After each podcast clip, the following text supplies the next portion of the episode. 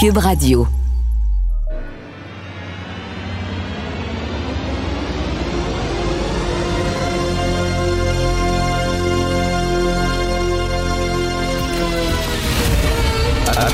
Attention, cette émission est laissée à la discrétion de l'auditeur.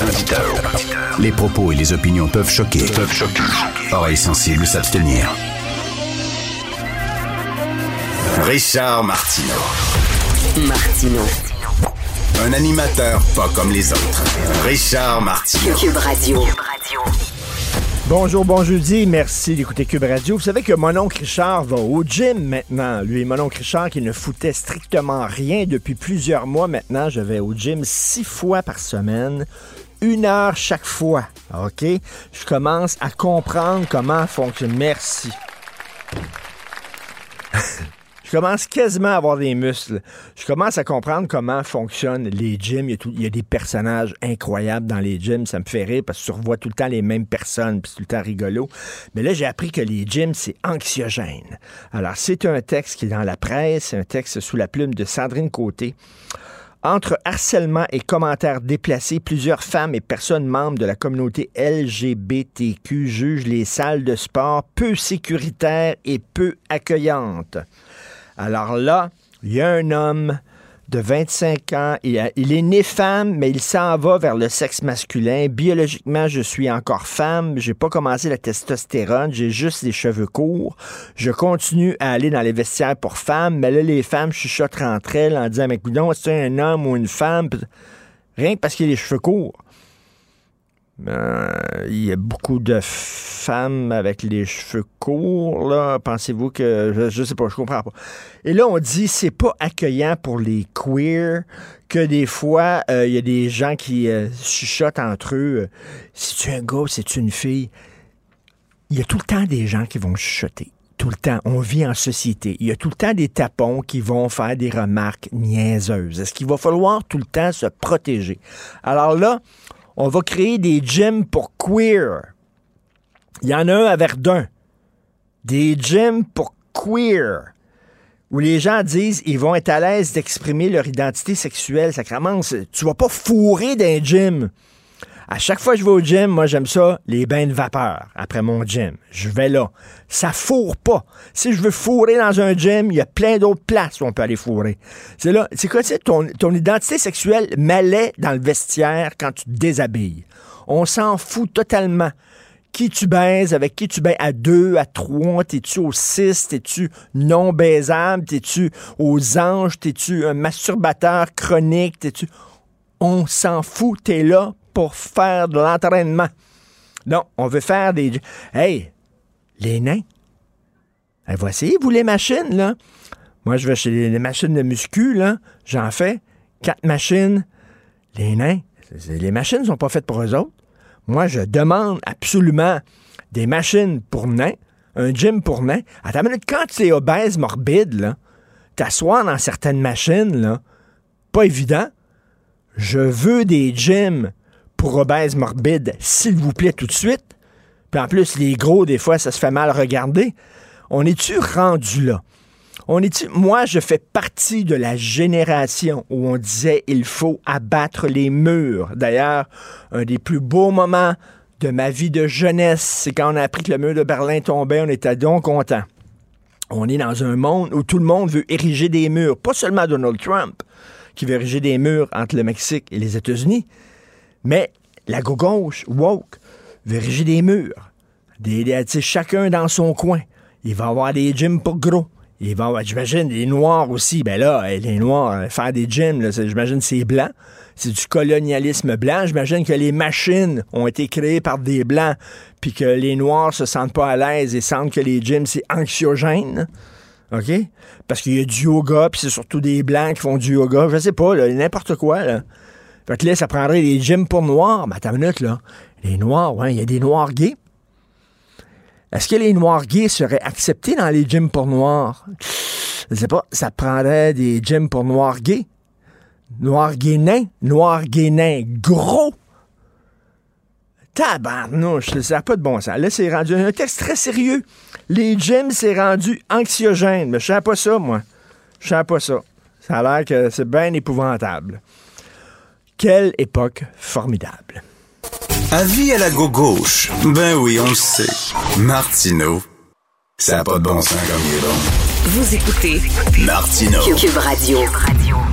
Vous savez que les libéraux ont euh, interdit là, les peines minimales obligatoires. Il y avait des catégories de crimes violents. Si vous, si vous, euh, vous faisiez partie de ça, si vous avez commis un crime violent, vous aviez une peine minimale obligatoire. Par exemple, si vous avez commis un crime avec une arme à feu, paf, on n'y est pas, ça va être X années en prison.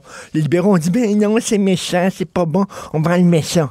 Fait que là, les partis conservateurs disent, je m'excuse, mais il faut corriger l'erreur des libéraux. Il faut rétablir les peines minimales obligatoires pour certains, certains criminels violents. On va en parler avec M. Perpolus, député fédéral conservateur de Charlebourg, Haute-Saint-Charles et lieutenant politique pour le Québec. Bonjour, Monsieur Bon Huss. Bonjour, bonjour, ça va bien?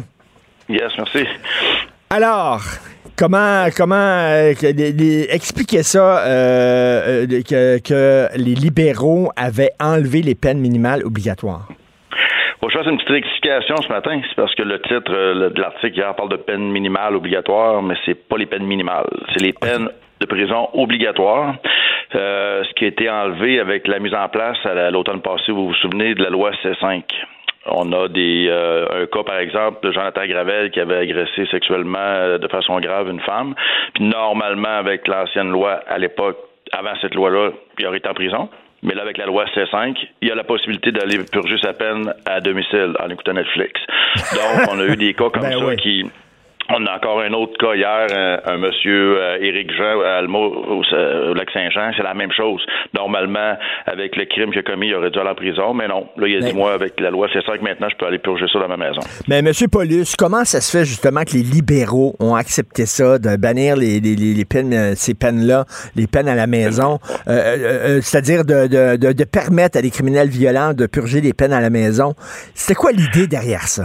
L'idée de base euh, du ministre de la Justice, euh, le ministre Lametti, c'est il disait qu'il y avait une surreprésentation dans les prisons des, euh, des personnes racisées et des autochtones. Donc ça, c'est la prémisse de base que le, le discours politique a toujours été ça pour dire on, on a trop de gens racisés et autochtones dans les prisons. Donc, on, sur certaines euh, accusations, certains crimes, on va plutôt permettre des peines dans la collectivité. Bon, ça, c'est la prémisse de base. Nous, depuis le début, dans les débats à la Chambre des communes, j'ai toujours dit, écoutez, là, nonobstant l'origine ethnique des gens, un crime, c'est un crime, là. Puis on Ben doit oui. purger une peine de prison pour des crimes graves, des crimes violents. Bon, puis ça, ça il y a juste les conservateurs qui disaient ça. Euh, même le Bloc, malheureusement, BNPD, ça, je suis pas surpris, mais le Bloc avait appuyé cette loi-là qui a passé. Mais là, dès la mise en œuvre de la loi, on a vu des cas comme c'est sur Jonathan Gravel. Il y a même un, procureur de la Couronne en mois de décembre qui a fait une sortie publique en disant que ça n'avait aucun sens. Il s'est attaqué directement à Justin Trudeau et à David Lametti, le ministre de la Justice, en disant ça n'a pas de sens, on revient en arrière. Puis, les cas qu'on a eus actuellement, il n'y a aucune personne qui fait partie des groupes racistes autochtones. là. C'est des. Ben, c'est- Et, des et même- et- ça, oui. M. Monsieur Paulus, si je suis victime d'un crime violent, quelqu'un m'attaque avec un gun, là, une arme à feu, je me fous de quel milieu euh, socio-économique il vient, qu'il soit riche, qu'il soit pauvre, qu'il soit autochtone, qu'il soit racisé, qu'il soit mauve avec des points jaunes. Qui est là, là, on va nous dire aussi, il y a trop de, il y a trop de gays, il y a trop de bisexuels, il y a trop de transsexuels, il y a trop. Je m'en fous de ça. As-tu commis Ben, le crime ou t'as pas euh, commis le crime, point final? toujours eu le, j'ai toujours le même discours. La sécurité publique, euh, c'est, tu commets un acte criminel, peu importe ton origine ethnique, peu importe, euh, Ben, tu payes le prix que la loi demande. Et c'est, et c'est ça. C'est pour ça que là, en, en changeant la loi, en amenant avec la loi C5, qui a été dénoncée en passant par tous les, les, les fédérations, les associations de policiers, même les groupes de victimes se sont levés contre ça en disant ça n'a pas de maudit bon sens. Donc, excusez. Fait, que la loi que j'ai déposée, la conférence de presse que j'ai faite hier avec Pierre Poilievre, pour annoncer mon projet de loi qui a été déposé à la Chambre des communes, qui vise à ramener ce qu'on avait avant, à enlever cette possibilité-là d'avoir des peines de prison à la maison. euh, pour les criminels violents. Ça, qui fait aucun Mais- sens. Et j'ai le support justement de la Fraternité des policiers de, policières de Montréal, euh, l'Association des policiers du Canada, euh, même les groupes de victimes de Montréal. Bon, écoutez, euh, M. M. Paulus, on ferait un sondage, et puis je suis convaincu que la, la- la- Ben oui. la grande majorité de la population est derrière vous. Euh, et comment. je- J'aimerais ça savoir quand, moi, être sévère envers les criminels, c'est rendu de droite puis d'extrême droite. Ça n'a rien à voir avec la droite puis la gauche. Je veux dire, un criminel qui est violent, faut être sévère avec ces gens-là. Je regarde la, la statue qui représente la justice. Elle a un glaive dans la main. Ben, effectivement, effectivement. Puis c'est justement euh, toujours essayer d'associer, euh, d'avoir une, une, justice qui, qui, qui est juste, qui est équitable, euh, d'avoir ceux qui ont d'affaires à, en prison, qui aillent en prison, je veux dire, et en même temps, d'autre côté, faites attention, là, on croit à la réhabilitation, on croit aussi qu'il y a des jeunes qui ont commis des actes là, de, de, de jeunesse qu'il faut être prudent non plus, puis Oui, pas oui, envoyer mais... mais en même temps, quand tu parles de criminels violents, quand tu parles de, de sexuel, il y en a un autre, j'oublie son, son nom, qui a fait huit agressions sexuelles graves. Puis là, le, le, temps que duré le procès, on est à l'étape que la loi C5 est en vigueur. Fait que son procureur demande Ah, ben là, mon client pourrait-tu faire sa peine à la maison? On est Probablement niaiseux. qu'il va être accepté. Ben non, ça n'a pas de bon sens. Sais, on peut, on, peut, Donc, on peut marcher puis mâcher de la gomme. C'est certain que la réhabilitation, oui, on y croit, mais veut dire, euh, ça ne nous empêche pas d'être sévère vis-à-vis des, des, des crimes euh, violents, hein, des criminels qui ont Eh, commis des crimes violents. C'est ça, c'est ça. Puis, euh, comme je disais, la, la prémisse de base du ministre, là, pour les compte des qui concerne les communautés, euh, je veux bien, mais c'est parce que là, la loi s'applique à tout le monde. Puis, euh, on a actuellement des cas de gens qui viennent pas de ces communautés-là, qui, qui bénéficient de, de- des largesses du gouvernement libéral.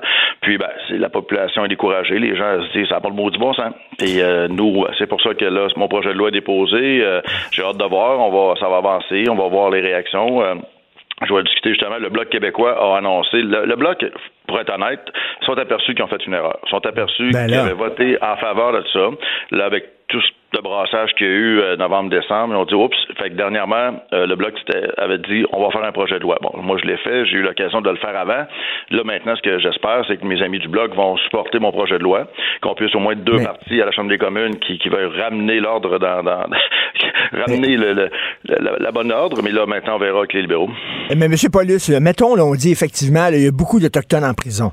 Euh, la solution, c'est pas de sortir ces Autochtones-là de prison, c'est de dire, ben, peut-être qu'il y, a- il y a des problèmes dans les, dans, dans, dans les communautés autochtones pour qu'il y ait autant de criminalité, puis on va aller, on va aller, on va aller voir c'est quoi les problèmes, puis on va essayer de régler ça à la source.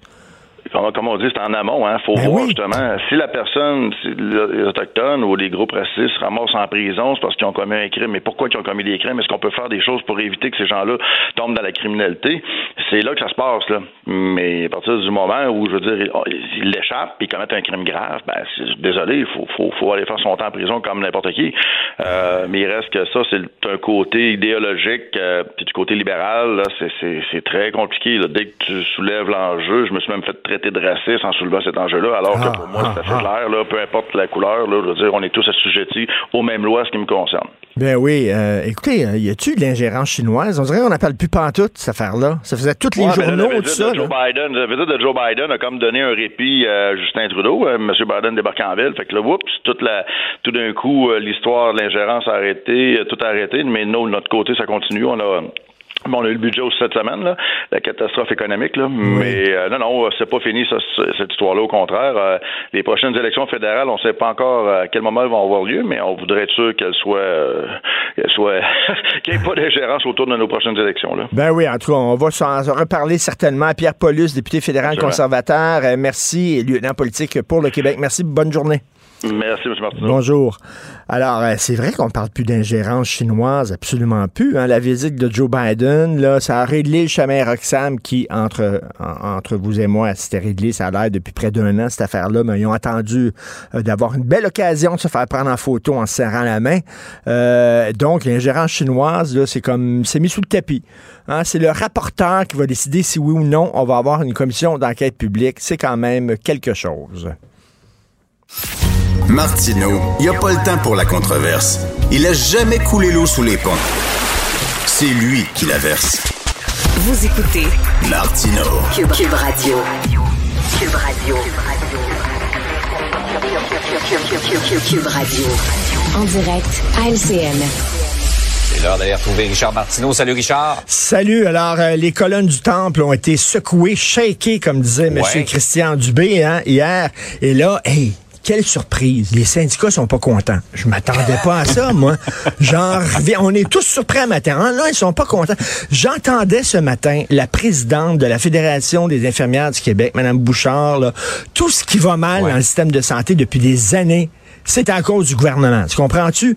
Puis les syndicats ont la solution à tout, puis c'est bien épouvantable qu'on les écoute pas. J'invite Mme Bouchard, si vous avez la solution à tout, faites de la politique, présentez-vous, devenez ministre de la Santé, puis j'ai hâte de vous voir, une fois que vous allez être ministre de la Santé, négocier avec les syndicats qui disent tout le temps non, non, non, on veut rien savoir. Là, on demande à tout le monde, OK, tous les acteurs de la société de mettre de l'eau dans leur vin, de faire des compromis pour l'intérêt général. Arrêtez de pas. As-tu vu ça quand il y a un budget déposé, là? Il y a tout le temps, ouais, mais moi, ma gang à moi, il n'y a pas d'argent. Il n'y a pas eu d'argent pour mon organisme à moi. Oui, mais on peut-on arrêter de penser à notre gang, nos membres, notre corporation, nos syndicats, tout ça, et penser, premièrement, d'abord et avant tout, aux patients, aux malades, et l'intérêt général. Là, non, c'est non, non, non. Alors, j'ai hâte de voir ce que va faire M. Dubé, M. Legault. M. Legault, il aime ça être aimé. Il aime ça qu'on l'aime, OK? Ouais. Mais là, il va falloir qu'il shake les syndicats et qu'ils se tiennent debout. Très hâte de voir ce qui nous attend. Ouais. Euh, mais on. Questionner, critiquer, c'est bon, euh, mais Ben il faut oui. aussi être, être constructif, effectivement. C'est ce qu'on souhaite qui va arriver à travers ce On processus-là. l'espère. Monsieur, Monsieur Dubé veut l'adopter d'ici au 15 juin. Bonne chance. C'est, c'est vraiment pas fait. Bonne chance. Par ailleurs, euh, dossier des Airbnb, on, on veut les contrôler davantage. On leur demande d'afficher euh, leur code, là. Et il y en a qui ont trouvé euh, le moyen de contourner les règles. Ben, il dit, euh, affichez votre numéro d'enregistrement. Ben, ils mettent des mauvais numéros d'enregistrement. Il y en a un qui a mis 1, 2, 3, 4, 5, 6, où on s'entend que, tu vois, tu, tu vois ça, tu dis, c'est peut-être pas un bon, là. Mais il y a des gens qui mettent des numéros. Là, ça prendrait des inspecteurs pour vérifier chaque numéro d'enregistrement, puis tout ça. Puis là, les Airbnb, là, ils doivent déposer leur numéro d'enregistrement si c'est en bas de 31 jours. Si tu loues en haut de 31 jours, t'as pas besoin. Ben là, c'est très simple. OK, t'appelles le, le propriétaire, puis tu dis, regarde, je vais louer pour une semaine. C'est correct, on va tout s'entendre. Puis là, il dit, ben oui, on va s'entendre. Là, tu t'en vas dans le Airbnb. Comment l'inspecteur va savoir que tu es là pour une semaine ou pour 31 jours? Tu sais, c'est Ouais. comme à un moment donné, c'est bien beau dire on va faire le ménage, mais le côté plate, c'est que ces médias sociaux-là, c'est très difficile de faire le ménage, très difficile. Tu sais, je t'avais dit une fois, euh, j'avais dénoncé un message raciste et Facebook m'avait bloqué pendant quelques jours, pensant que moi j'étais raciste parce que c'est des algorithmes et tout ça. C'est très- tu sais, c'est comme essayer de faire le ménage là-dedans, c'est très difficile. C'est très difficile de contourner. Puis il n'y a pas seulement Airbnb, il y a d'autres plateformes qui sont pas nécessairement assujetties aux règles du gouvernement, tout ça. Fait que Dès que tu arrives avec des règles sur les médias sociaux, c'est super facile de contrôler ces règles-là. Fait que maintenant, tu regardes ça, tu te dis, écoute, ça prendrait des inspecteurs, là. ça en prendrait plein d'inspecteurs Ouais. pour faire ça. Est-ce que c'est Ça vraiment repose presque sur la bonne foi. hein? Écoute, toute notre société, point, toute notre société repose sur la bonne foi et sur la confiance et sur l'honnêteté. Ouais. Et on se rend compte que même si tu arrives avec des, Des, fois, ça règles, repose sur pas grand-chose, tu vas dire. il y a des propriétaires, on leur demande, pouvez-vous être honnête? Non. Eux autres vont contourner les lois parce qu'eux autres, ils veulent faire de l'argent, puis ils s'en foutent de l'intérêt public encore. C'est me, myself and I et mon portefeuille et ça vient de finir et dommage. Donc, est-ce qu'on va pouvoir faire le ménage là-dedans? Je ne sais pas, je Ça suis reste à sceptique. voir, c'est pas fait. Euh, Richard, par ailleurs, l'intelligence artificielle, on en parle de plus en plus. Ça représente toutes sortes de possibilités d'avancées incroyables, mais des dangers également. Euh, Une menace pour l'humanité, on dit euh, plus de 1000 Ben, chercheurs. plus de 1000 chercheurs, euh, dont Elon Musk, qui ont écrit une lettre en disant est-ce qu'on peut faire une pause sur les recherches sur l'intelligence artificielle? Parce que là, ça s'en va dans toutes les directions. Puis, écoute, c'est vrai que il y a plein de textes, de reportages. L'intelligence artificielle véhicule de fausses informations. Savais-tu que l'intelligence artificielle est biaisée, elle est woke. C'est euh, Guy Nantel, il a demandé à, à Chat GPT euh, de faire un gag sur Donald Trump. Ils en ont fait des gags sur Donald Trump. Puis quand tu demandes, faites un gag sur Justin Trudeau. Ah, ben vous savez, c'est pas gentil de faire des gags et tout ça, tu sais. Ben oui, alors ils sont biaisés, et woke. Puis, tu sais, on a vu des photos, des fausses photos de Donald Trump en train de se faire arrêter, qui ressemblaient à des vrais. Ouais, là. ouais. Tu le voyais courir, puis tout ça. La photo Oh, du pape avec son kit là, complètement débile, là. les gens pensaient que c'était vrai.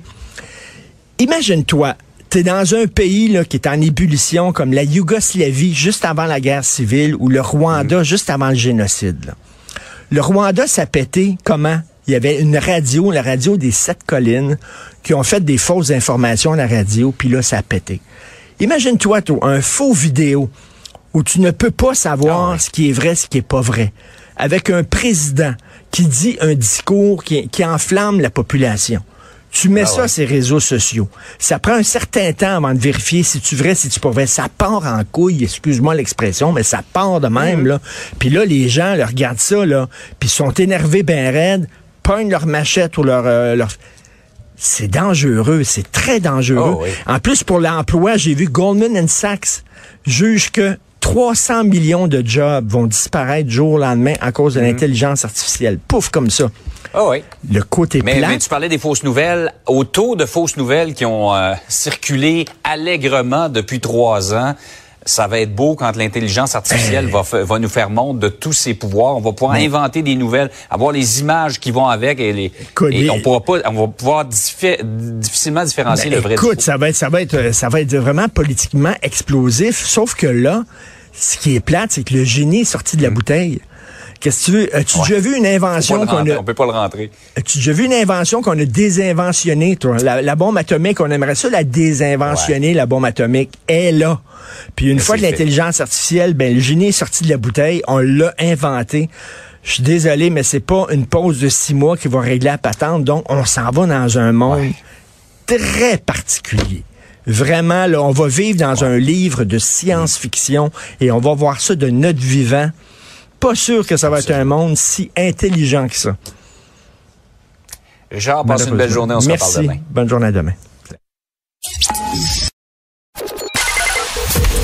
Joignez-vous à la discussion.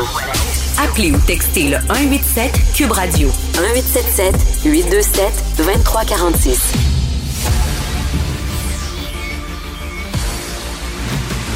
Jean-François Lisée, On va juste dire qu'on est d'accord. Thomas Mulcair. Je te donne 100% raison. La rencontre. C'est vraiment une gaffe majeure. Tu viens de changer de position. Ce qui est bon pour Pitou est bon pour Minou. La rencontre. Lisée.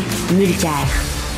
Jean-François, j'entendais, j'écoutais ce matin Mme Bouchard, présidente de la Fédération des infirmières du Québec, puis elle disait non, non, non à la réforme. Alors, un employeur unique, non, était pas contente, euh, garder l'ancienneté, était pas contente. Tout ce qui va mal euh, depuis des années dans le système de santé, c'est de la faute du gouvernement. Euh, si on avait écouté les syndicats, ça ferait longtemps que ça serait réglé. Je sais que vous êtes deux personnes de gauche, de bonne foi. On est tanné de ce discours syndical-là. On est tanné, ça passe plus. Jean-François. Il y avait- une question à la fin. Il fallait que tu rajoutes n'est-ce Oui. pas? Ou qu'en penses-tu? Qu'en penses-tu? C'est toujours ça, qu'en penses-tu? Écoute, euh, moi, euh, une, chose que j'ai apprise euh, lorsque j'étais euh, au gouvernement comme conseiller euh, en particulier, euh, parce que j'étais avec M. Bouchard au moment de grandes négociations, et c'est qu'il y a une distance entre ce que les acteurs sociaux, dont les syndicats, disent en public et ce qu'ils disent en privé. Et il y a une distance entre leur position de départ et leur position finale. Et lorsqu'on écoute, moi j'ai- regardé euh, l'ensemble des syndicats FTQ, CSN, FIC euh, hier, et euh, j'ai trouvé que ils n'ont pas sorti l'artillerie lourde. Ils ont sorti un, certain nombre d'arguments qui étaient prévisibles, euh, mais en particulier euh, Magali Picard la FTQ, euh, même si elle n'était pas d'accord avec certains aspects, euh, c'était pas J'ai vu des, chemises syndicales se déchirer de façon beaucoup plus forte que ce qui s'est passé hier. En fait, la réaction la plus, euh, la plus dure est venue du, du- de la Fédération des spécialistes. Alors, un négociateur euh, gouvernemental chevronné qui écoute ce qui a été dit hier par les syndicats se dit OK, j'ai de la marge avec les organisations syndicales, ça va être plus difficile avec les spécialistes. Ça te surprend, hein? Oui, oui. Alors, tu penses que ça va être plus difficile avec les spécialistes? Ben oui, parce que les spécialistes ont un statut euh, qui est légalement reconnu, Mais- euh, qui fait d'eux, euh, ce sont leurs propres patrons. En fait, ils travaillent pas pour Mmh, nous, ils mmh, travaillent pour mmh. eux-mêmes. Et d'ailleurs, Mais- dans leur communiqué, ils indiquent que, écoutez, vous pouvez rien changer à notre statut sans négociation, c'est-à-dire sans notre consentement, et les tribunaux ont déjà validé cette obligation. Alors, pensez pas que vous allez changer quoi que ce soit si on signe pas, alors que pour les pour les syndiqués, ils peuvent manifester et faire tout ce qu'ils veulent, mais à la fin, le gouvernement a le droit de modifier l'essentiel de ce qu'ils disent dans le projet de loi. Tom, on s'attendrait à ce que tout le monde, tout le monde, syndicats, corporations et gouvernements mettent de l'eau dans leur, dans leur vin, fassent des compromis pour l'intérêt général. Est-ce qu'on va pouvoir y arriver? Parce que là, on dirait que c'est un nom systématique qu'on entend. Ben, moi, j'étais singulièrement intéressé par la réaction de la FTQ hier. Euh, moi, j'étais en onde au bilan à LCN et la, la, nouvelle présidente de la FTQ pouvait pas être plus claire. Elle veut donner une chance aux coureurs. Mm. Donc, contrairement au discours que tu viens de décrire du syndicat des infirmières, contrairement au discours assez prévisible de la CSN, parce que la CSN c'est la CSN. Mm. Mais FTQ, le plus grand syndicat du Québec, en train de dire minute, là, il y a des changements qui sont dus depuis très longtemps. On va être à la table, on va en discuter. Et c'est exactement ce que j'ai écrit, parce qu'il y a des bouts là-dedans. J'étais avec Émilie de Sartérien, ancienne députée du coin de Rouen-Noranda, puis elle avait un très, très bon point en ce qui concerne les régions. Faites attention, vous, généralisez, vous dites telle euh, mobilité, je veux bien, mais est-ce que ça va vider davantage des régions? Très bon point. Il faut en tenir compte. Moi, j'ai soulevé dans un article dans The Gazette, je dis faites très attention. Il y a des hôpitaux, par exemple, qui ont été bâtis par des communautés, pas juste au cours des dernières années ou décennies, mais depuis des générations. Ils ont des fondations importantes. Qu'est-ce qui va devenir de leur conseil d'administration? Des questions importantes qu'il faut regarder. Mais moi, je suis un fan de Christian Dubé. J'aime son approche de gestionnaire. Bien avant d'être élu, j'étais administrateur public. Et moi, je regarde ça et je dis, ce gars-là, il sait ce qu'il fait. Et il mérite une chance parce que le travail de... Tu sais, les gens vont plaider, il n'y a pas eu assez de consultations. Je suis désolé de, le dire, mais ça fait plus de 30 ans que les consultations ont lieu.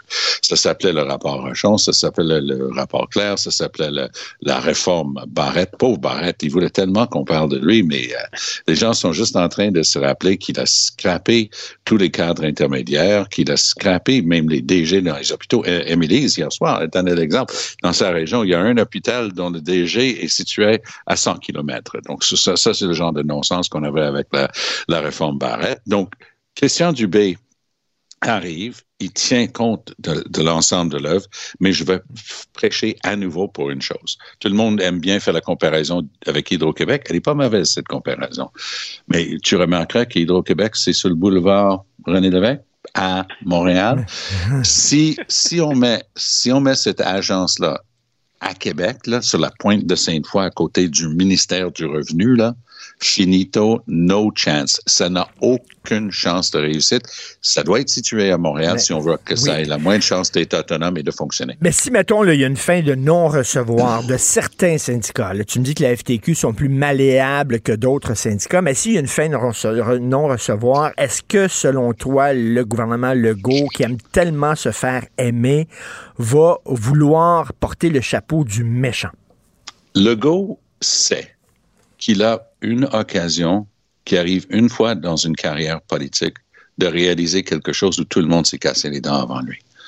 Il a un fort mandat, il a une majorité insurmontable pour les trois partis d'opposition, quatre si on compte euh, les conservateurs. Il connaît le dossier de fond en comble. Il était ministre de la Santé euh, avant euh, tout le reste. Donc, il connaît les acteurs, il connaît les syndicats, il connaît les petits noms des gens oui, il va réussir et oui, il va tenir tough parce qu'il n'a pas d'autre choix. Parce que le système de santé est à ce point brisé que ça prend un remède de cheval comme ce qui est en train d'être proposé là par Christian Dubé et François Legault. Euh, Jean-François. Tu veux que je réponde à cette question-là? Oui. Euh, je, bon, je pense qu'il est prêt au, euh, à l'affrontement. C'est pour ça qu'il fait ça en début de mandat. là, cette année, il est censé régler la négociation, donc avec l'ensemble secteur public, donc en particulier la santé. Et euh, le, le, projet de loi vient d'être déposé. Il va y avoir des consultations générales, c'est-à-dire que tous les acteurs vont venir présenter leur mémoire, discuter, vont présenter des amendements. Et là, il va y avoir un moment très important où Dubé va accepter ou refuser un certain nombre d'amendements qui vont être apportés, y compris par les syndicats. Euh, ça, ça va être clé. Et ensuite, moi, je pense que s'il devait y avoir un affrontement avec les syndicats, j'ai aucun doute que euh, M. Legault, qui est foncièrement antisyndical. En dessous de tout son vernis, là, Ah oui. c'est, un gars qui est qui aime pas les syndicats en soi. Il sait que c'est un mal nécessaire pour lui.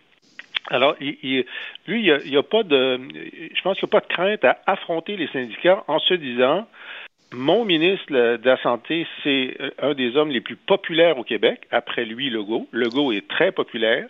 Euh, il est prêt à les affronter et euh, peut-être qu'il se souvient que Robert Bourassa a gagné une élection en 89 pendant une grande grève en disant qui mène, qui mène? Hum, hum. Et les Québécois ont dit ben c'est toi qui mène, c'est pas c'est pas les syndicats. La difficulté, encore une fois, c'est les spécialistes. Parce que si les spécialistes se mettent en grève, ben là, il n'y a plus de soins spécialisés. Puis ça, c'est déjà arrivé. Alors, ça, c'est l'épreuve de force. Mais là, mais là, au moins, au moins, on a un ministre de la Santé qui ne vient pas du sérail des médecins spécialistes. Exact. Exact. Exact. Exact. Et il y a quand même une chose, on le dit souvent dans le domaine municipal, la- une grande ville comme Montréal veut telle chose, veut pousser, et c'est pas très élégant, puis ça se dit plus ou moins, mais c'est une réalité juridique que les municipalités sont des créatures de l'Assemblée nationale, c'est-à-dire des municipalités sont créées par loi. Les, les médecins spécialistes euh, ne se promènent pas avec le Magna Carta en dessous de, de leurs euh, vêtements. C'est une organisation créée par loi de l'Assemblée nationale. Leurs spécialités sont dictées par des règlements spécialisés en vertu du Code des professions, ni plus ni moins.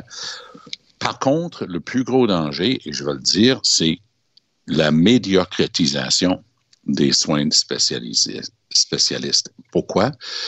Parce que si tu es le top de top de top de ta classe d'il y a cinq ans à l'Université de Montréal, puis tu es allé euh, faire ta spécialisation euh, à Rochester, à New York, puis tu es vraiment un top. Puis tu es revenu ici, puis là, tu es à l'Institut de cardiologie, puis ça va bien. Mais là, là, ça va te prendre à peu près deux secondes d'écart d'être nommé chef d'équipe à Austin, au Texas, parce que tu es le meilleur. Alors, il faut faire super attention de ne pas perdre la crème de la crème.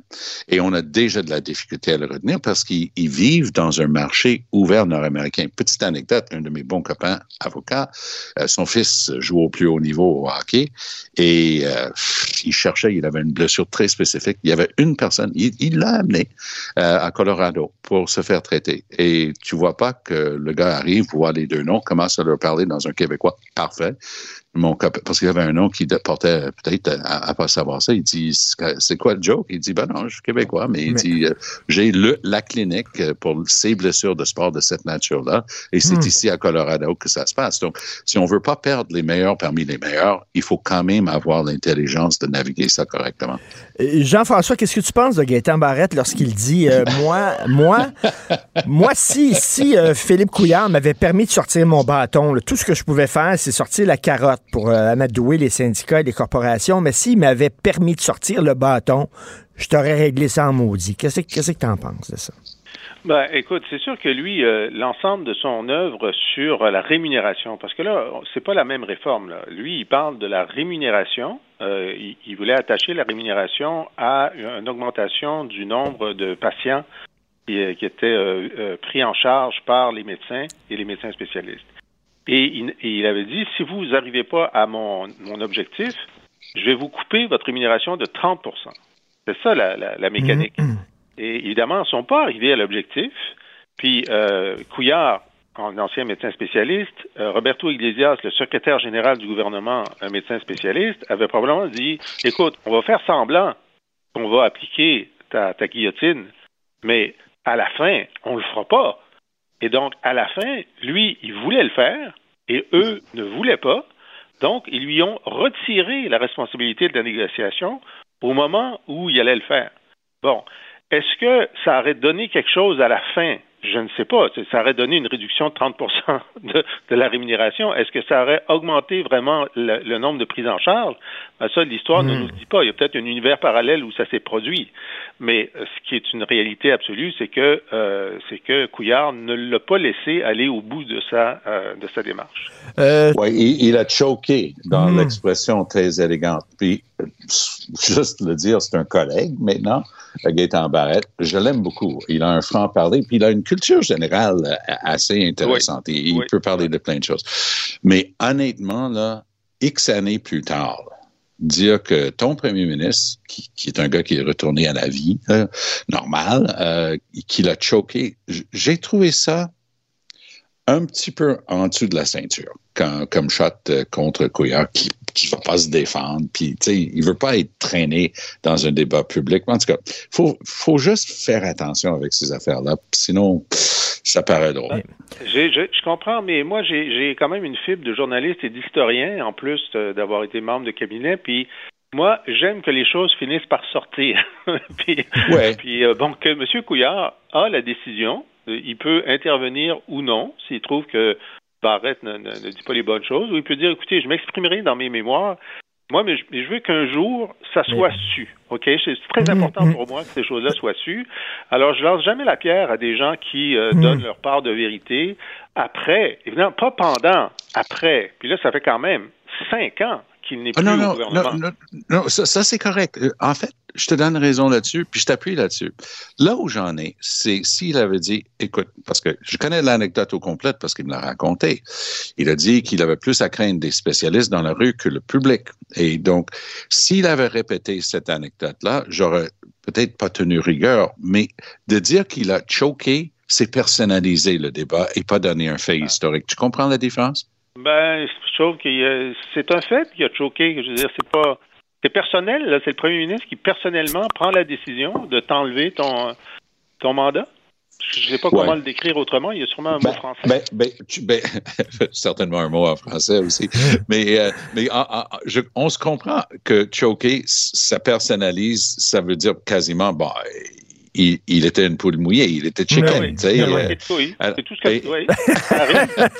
ça, ça, fait partie de la réalité. Ça, ça, aurait, oui, peut-être on est dans un spectre de, de, de classe de, de, de, terminologie. Oui, OK. Je te euh, donne raison, Jean-François. Tom? On peut dire, disons, si, tout peut se dire d'une meilleure façon. On peut dire, M. Couillard n'est pas allé au bout de son réservoir de courage. Hein? voilà. voilà, ça, ça aurait été euh, plus Tom, on parle beaucoup de pénurie de ressources en santé, en éducation, manque de profs, manque d'infirmières, etc. Mais on dirait qu'on a oublié aussi le domaine de la justice. Pourtant, il y a une grave pénurie de ressources dans ce domaine-là. On en parle peu. On vit une catastrophe en ce moment. Et tu as tout à fait raison. Tout le monde sait ce que c'est une école vétuste euh, avec des champignons dans les murs. Tout le monde comprend que quand tu n'es pas capable d'avoir un service quelconque dans un hôpital, que ça va mal en santé.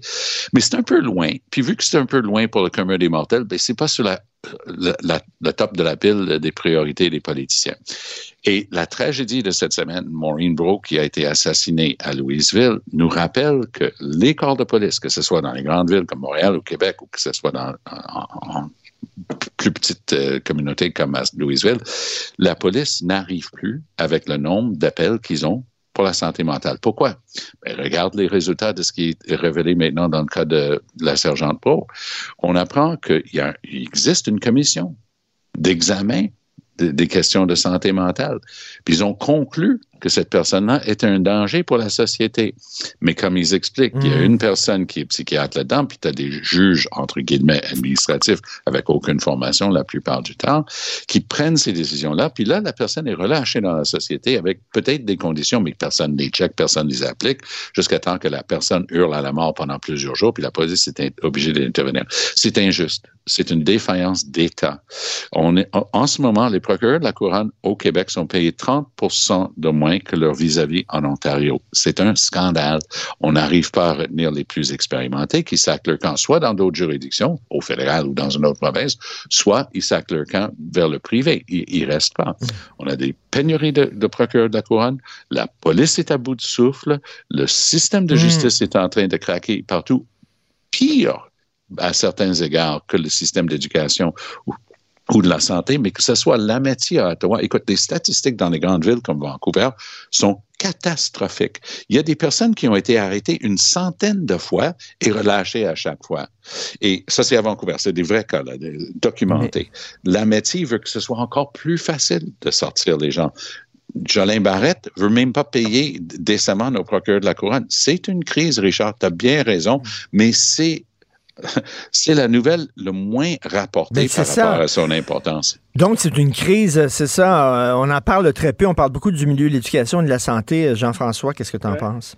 Écoute, hier, euh, pardon, à la période de questions, Pierre Poilievre, il est très efficace. Hein? Il est très efficace. Il est presque aussi bon que Tom Mulcair l'était à l'époque. je, prends le compliment, Jean-François. D'accord. Et puis, je le disais à l'époque, Tom. Hein? Euh, je, peux te, je peux te faire jouer la bande. J'ai déjà dit ça.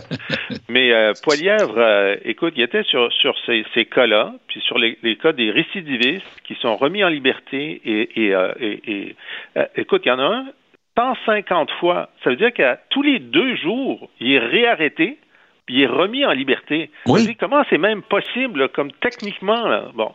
Et puis il pose la question à. Puis là, il a trouvé, euh, trouvé un petit jeu de mots, euh, parce que c'est plus facile d'avoir le bail, euh, c'est-à-dire la caution. Euh, quand est-ce que vous allez transformer le bail en jail, en prison? il demande ça plusieurs fois, et puis là, Trudeau, il répond toujours avec le contrôle des armes à feu. Puis Poilievre dit Ouais, c'est intéressant, parce qu'à Toronto, ça fait cinq personnes qui ont été euh, poignardées. Ça, c'est avec des couteaux, Monsieur le Premier ministre. Avec des couteaux. C'est pas avec des armes à feu. Ah non, mais c'est, euh, écoute, euh, Poilievre l'a mis sur son fil Twitter et Facebook. Je vous invite à l'écouter. puis, puis, Trudeau, ils n'ont pas de réponse à, à, cette question de la réforme qu'ils ont fait de la de la, la mise en liberté des contrevenants. Même, le, écoute, le Québec euh, il n'y a pas eu une lettre de tous les premiers ministres. Tous les premiers ministres ont écrit une lettre pour lui dire qu'ils étaient contre cette réforme-là. Ils ne bougent pas, ils ne nous donnent aucune indication qu'ils comprennent ce qui se passe. Et ça, c'est grave. Mais c'est parce que la, la, publique, mais c'est grave aussi politiquement pour eux. Oui. La là, son ministre de la Justice, euh, c'est un, Jean-François et moi, on était profs d'université. On n'ai rien contre le, genre de prof d'université. Mais ce que je dis, c'est que la c'est un gars littéralement qui vivait dans une tour d'ivoire. Là, il arrive, il parle avec d'autres gens de, son groupe et ils disent, ben, oh, on va rendre ça encore plus facile, la libération, parce que quand même, présomption d'innocence et tout y quanti. Mais à un moment donné, la vraie vie te rattrape. La vraie vie, ça fait perdre des vies quand tu fais rien pour s'occuper de gens avec des troubles de santé mentale profonds et qui sont relâchés dans la société sans encadrement. On leur impose des conditions, mais personne ne les vérifie. Alors, c'est comme si on faisait rien. Et c'est ça la tragédie en ce moment. Moi, je veux dire, Richard, dans, mon jeune temps, il fut un temps, là, je remonte il y a 20, 30 ans, pense à un, Marc-André Bédard ou un Gilles Réméard. Le ministre de la Justice est un des personnages les plus importants autour de la table du Conseil des ministres. Aujourd'hui, c'est quelqu'un en bas de l'échelle pas considéré. Pourtant, la dans les grandes missions de l'État, la, la, justice, la sécurité du public, c'est en haut de, tout ce qu'on ben fait au gouvernement. Tout à fait, non. Euh, on se demande, euh, voyons, où est exactement Simon Jolin Barrette, lui qui, euh, lorsqu'il était là, pour la langue et les dossiers identitaires, on l'entendait beaucoup. Il était à l'avant-plan, mais là, vraiment, il se fait très, très rare. Merci beaucoup à vous deux. on se reparle demain. Bonne journée. Salut. Bye cette affaire qui est complètement tirée d'un film d'espionnage. Pourquoi? C'est vraiment intéressant? On peut pas dire l'inverse. Donc, la drogue, c'est non. Un journaliste d'enquête, pas comme les autres.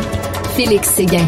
Hey, arrestation hier contre les Hells et euh, le, crime organisé, mais là, on a visé la tête, Félix. Oh, ah oui, ah, quelle affaire hier. Euh, Richard, là, euh, c'est rare que des perquisitions en matière de stupéfiants, parce que c'est ce à quoi on assistait hier, huit perquisitions euh, en semblable euh, matière pour trouver des preuves impliquant euh, des joueurs importants des organisations des Hells Angels et de la matière dans le trafic de drogue. Mais en fait, des perquisitions d'hier en cours d'enquête ont genre de sous-texte dans ça qui éclipse complètement le fait même que les policiers de l'escouade nationale de la répression contre le crime organisé euh, tentent d'investiguer la, la, responsabilité dans le trafic de certains de ces individus. Parce qu'hier, au fond, euh, ce qu'on a appris, c'est ce qui s'est passé probablement, selon la prétention de la police, avec la tentative d'assassinat sur Leonardo Risuto. Laisse-moi te raconter ça. Écoute, D'abord, là, euh, euh, Francesco Del Balso a été perquisitionné hier. Francesco Del Balso, c'est qui? C'est un mafioso. Euh, c'est un homme qui est un ancien soldat du clan Risuto. Il a été arrêté pendant l'opération Colisée en 2006. Pour avoir euh, pour avoir trafiqué des drogues, etc., a été accusé de gangstérisme, passé plusieurs années en prison, est sorti de prison, a été arrêté une seconde fois aussi pour avoir menacé ton humble serviteur, c'est-à-dire moi-même. Ah euh, et, euh, et Del Balso, euh, bref, est connu pour son caractère bouillant. Et là, on se reporte là à presque exactement il y a deux semaines là à Laval, alors que Leonardo Risuto, hein, on se rappelle de la voiture Mercedes AMG, les pneus fendus, criblés de huit balles, euh, a échappé une tentative d'assassinat. Pendant cette tentative d'assassinat, selon les prétentions de la police, Francesco Del Balso se trouvait où? Il se trouvait dans le sud. Un genre de faux alibi, selon eux. Il se trouvait dans le sud avec l'un des plus influents Hells Angels du Québec et du Canada, aussi perquisitionné hier, Martin Robert. Alors, je continue cette histoire-là. Attends, le plus surprenant reste à venir. Martin Robert et Del Balso reviennent au pays. Et jeudi passé, ça fait pas longtemps, là, jeudi passé, Del Balso rencontre quelqu'un d'un groupe criminel à Montréal qui lui dit Tu as quelques minutes pour faire tes valises et quitter le pays quelques minutes. Alors la séance tenante, euh, Del Balso euh, s'en va tout de suite à l'aéroport Montréal-Trudeau parce que ce qu'on vient de lui annoncer, c'est qu'il avait un contrat sur sa tête. On a révélé le, montant du contrat ce matin avec mon estimé collègue, ami, partenaire, compagnon, Éric Thibault, dans le Journal de Montréal, 250 000 c'est dans les mêmes eaux que ce qu'on offrait pour la tête de Maurice Boucher pendant la guerre des motards dans le Klein. Alors, Del Balso s'achète un billet aller simple pour l'Europe. Il arrive à l'aéroport. Qui l'attend? Les policiers. Les policiers lui disent Francesco Del Balso, on croit que tu as à voir dans la tentative d'assassinat sur Risuto. On t'arrête pour ça, mais on te libère. Donc, on va te révoquer ton passeport, on va saisir tes téléphones, et ainsi et ainsi. Et là, depuis ce temps-là, Francesco euh, Del Balso vit caché ben, depuis ce temps-là, ça fait pas longtemps, ça fait quelques jours. Depuis ce temps-là, il vit caché. Parce qu'évidemment, on veut s'en prendre à lui. Alors, c'est ni plus ni moins, Richard, ce qui s'est passé hier, qu'un un moment qui pourrait marquer le jour 1 du nouveau crime organisé montréalais pour plusieurs raisons que je peux t'expliquer si tu veux. Oui, vas-y. Bon, écoute bien. Là, là, faisons le portrait du crime organisé à Montréal comme il l'était, si tu veux, il y a quelques semaines il est constitué d'une table, d'un genre de comité de direction et d'un conseil d'administration, pour prendre une analogie euh, euh, euh, commerciale ou entrepreneuriale. Et sur ce conseil d'administration siègent plusieurs factions du crime organisé. Leonardo Risuto, il représente le clan sicilien sur ce CA, disons. Grégory Woolley représente les gangs de rue sur le même CA. Et Martin Robert, il y en a d'autres, mais je te parle des principaux. Martin Robert, perquisitionné hier, représente les Hells Angels, le plus influent Hells Angels du Canada, c'est du Québec. Alors, ça, c'est il y a quelques semaines. Sauf que Martin Robert s'étant approché de Francesco Del Balso, qui aurait présumément tenté de tuer Leonardo Risuto, siège à la même table que Leonardo Risuto, puis est ami avec celui qui a essayé de tuer le dernier des descendants siciliens portant le nom des Risuto à être impliqué dans les affaires mafieuses. Écoute, y a, y a, on peut pas dire autrement que dans les prochaines heures, il va y avoir des réunions, il va y avoir des moves, comme disent les policiers, qui vont se faire parce que là, ça pourra pas tenir ainsi. Tu peux pas t'en prendre Écoute, euh, comme ça. Félix, on parle toujours de cinéma, toi et moi. Euh, dans Le Parrain, la fameuse scène où, euh, à un moment donné, quand Sonny se fait tuer, puis là, le, parrain dit là, il faut, il faut mettre un, terme à ça. On va se réunir et vraiment autour d'une table, dans un restaurant, il y a les représentants des cinq familles. Tu te souviens, les Catalia sont là, puis les Corléanes et tout ça. Et là, on dit, ben écoute, il faut faire la paix, il faut arrêter. Donc, ces gens-là se rencontrent vraiment autour d'une table, comme, un, comme un CA d'entreprise. Ben, ils se sont rencontrés beaucoup au cours des dernières années. Oublie jamais que Leonardo Risuto est avocat. Hein?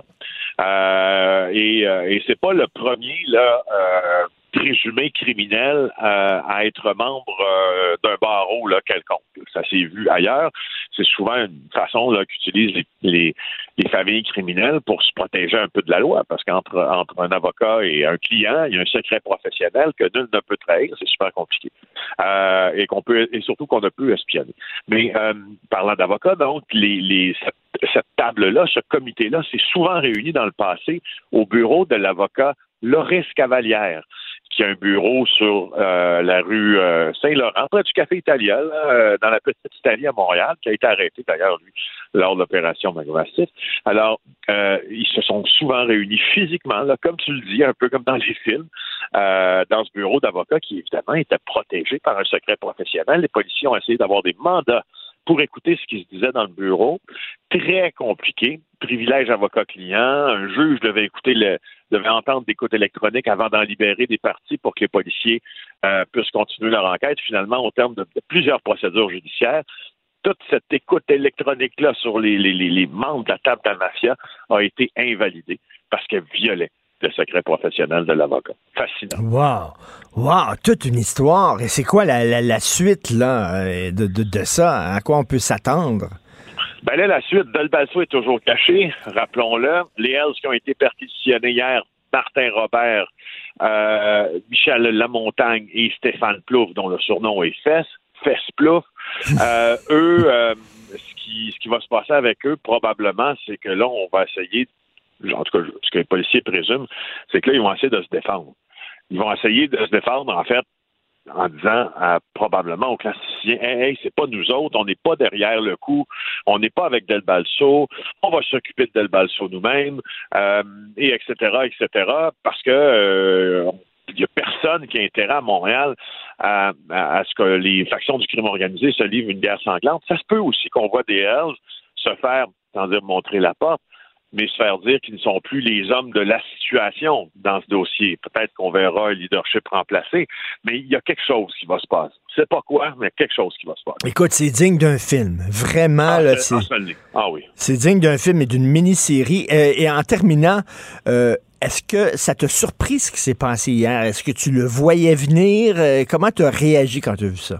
Ben oui, je le voyais venir. Je veux pas m'attribuer un mérite que je n'ai pas, mais mais à partir de, mercredi il y a deux semaines, lorsque Leonardo Rijuto a été, euh, on a essayé de le tuer, au fond, euh, moi, ce que je me suis dit, c'est qu'il va y avoir une riposte rapide. Ce que je n'avais pas vu venir, par exemple, c'est que la riposte viendrait de la police. c'est ça. Écoute, euh, c'est super intéressant. Tu salueras, tiens, ton, ton, ton copain Éric Thibault et Félix Séguin. Merci beaucoup. On se reparle demain. Bonne journée. OK, bye. Écoutez Félix Séguin à l'animation du balado d'enquête Narcos PQ au cœur de la Colombie. Disponible en exclusivité sur l'application et le site cubradio.ca, la plateforme audio où les contenus francophones sont fièrement en vedette. Richard Martineau. Les commentaires haineux prennent certains animateurs. Martineau s'en régale. Mmh, mmh, mmh. Alors, présentation de la réforme du système de santé hier, ben là, on a l'air qu'on peut pas utiliser le mot réforme parce que ça a très mauvaise presse. Les gens ont peur de ça. C'est une réforme qui veut pas dire son nom, mais bref. Et un des piliers de cette euh, réforme-là, bien, bien sûr, c'est la création d'un genre d'Hydro-Québec de la santé. Hein. C'est l'Agence Santé Québec qui va tout gérer ce qui se passe dans le milieu de la santé. Et là, M. Dubé a dit, on va aller chercher les top guns du privé. Des gens dans le privé, des top guns, puis eux autres, là, ils vont savoir quoi faire. Et là, il y a des gens du réseau public qui dit ben on en a des Top Guns au public, pourquoi vous ne consultez pas, venez pas nous dire que c'est des gens qui arrivent du privé qui vont nous dire quoi faire. Alors que ça fait des années qu'on est là, sur le terrain, puis qu'on sait quoi faire. On va en parler avec Mme Danielle Girard, présidente directrice générale de l'Association des gestionnaires des établissements de santé et des services sociaux. Bonjour, Mme Girard. Bonjour, M. Martineau. Est-ce que j'ai bien résumé la situation? oui, vous résumez bien la situation. Euh, une chose qui est claire, c'est que le réseau de la santé et des services sociaux ne peut pas rester dans le statu quo. On est vraiment d'accord avec le ministre. Mais ce qui est clair aussi, c'est que nous, moi, je représente 8000 gestionnaires de notre réseau.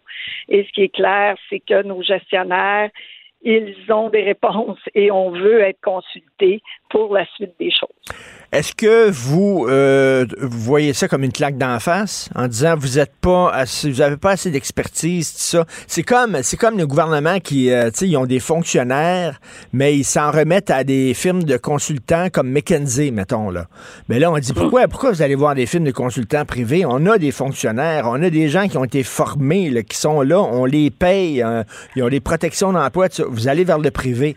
Est-ce que vous voyez, est-ce que vous faites l'analogie, pardon? Euh, écoutez, moi, comment nous, on le voit, c'est que le réseau, ça a été tellement difficile dans toutes les réformes que notre perception, on a oublié qu'on a des excellents gestionnaires dans le réseau. Moi, je pense que euh, d'un ministre à l'autre, d'un changement à l'autre, on veut faire des grands changements. Et là, aujourd'hui, ben, on rappelle, on leur rappelle, puis c'est ce qu'on voit aussi dans les possibles ébauches du projet de loi, c'est qu'on veut ramener des gestionnaires dans le réseau. On nous dit qu'on veut nous consulter. Donc, cette fois-ci, pour nous, euh, on souhaite vraiment euh, que là, on va, on va faire les choses de la bonne façon. Ce que je vous dirais, c'est que un grand projet comme le projet euh, du ministre Dubé, euh, ça se fait un par étape. Et deux, c'est les gestionnaires qui sont les agents de changement et les gens qui vont mettre en œuvre ce projet-là. ce que par le passé, ça a été un peu oublié. Là. Là, est-ce que vous avez été consulté, vous, là, l'Association des gestionnaires des établissements de santé et des services sociaux pour cette réforme-là? Jusqu'à présent, nous n'avons pas été consultés, mais ce qu'on nous dit, c'est qu'on va être consultés. Alors nous, on veut être invités en commission parlementaire, on veut être invités sur les forums de transformation, on veut être là. Mais jusqu'à présent, on ne nous a pas consultés sur euh, cette réforme-là. là avant son dépôt. Mais vous êtes euh, vous êtes consciente que vous n'êtes pas ministre. C'est parce que là, j'entends les syndicats, les corporations, là, puis je pense que les gens se disent c'est pas vous qui êtes ministre, c'est pas vous autres qui menez le Québec. Il y a un ministre, il y a un gouvernement qui a été démocratiquement élu, et c'est à, eux autres à, faire cette réforme-là. Puis si vous voulez, euh, si vous avez de si bonnes idées que ça, ben allez en politique, euh, faites-vous élire, puis devenez ministre de la Santé, vous allez régler toutes les patentes ce que je vous dirais, M. Martineau, moi, je suis gestionnaire, ça fait 27 ans. Je suis pas issue du réseau de la santé des services sociaux. J'ai travaillé dans diverses organisations, des grandes comme des plus petites. Et tout changement qui arrive, que ce soit par un ministère, que ce soit par une autre direction, pour le mettre en place, ça prend des idées des gestionnaires qui sont sur le terrain un réseau comme le nôtre actuellement, qu'on a des établissements dans toutes les régions, qu'on a des usagers euh, qui ont des services différents à certains moments dans toutes les régions, on doit être consulté. Fait pour moi, malgré le fait que le ministre a des grandes idées, a sûrement des bonnes idées pour le mettre en place. Comme dans tout projet, ça prend ses gestionnaires qui vont euh, l'aider à faire ça. Et avec les idées des gens qui vivent, là, le réseau, là. Ben, donnez-moi un exemple, par exemple, d'une proposition que vous aimeriez faire, que vous aimeriez qu'il soit adopté euh, par le gouvernement pour améliorer les choses. Ben écoutez, pour améliorer les choses, il y en a plein. On est en train là d'analyser entre autres le projet de loi. Fait qu'aujourd'hui, euh, je peux, je suis pas en mesure de vous donner exactement dans tous les angles du projet de loi parce que ça prend quand même quelques heures à analyser. Il y en a beaucoup. Il y a 308 pages.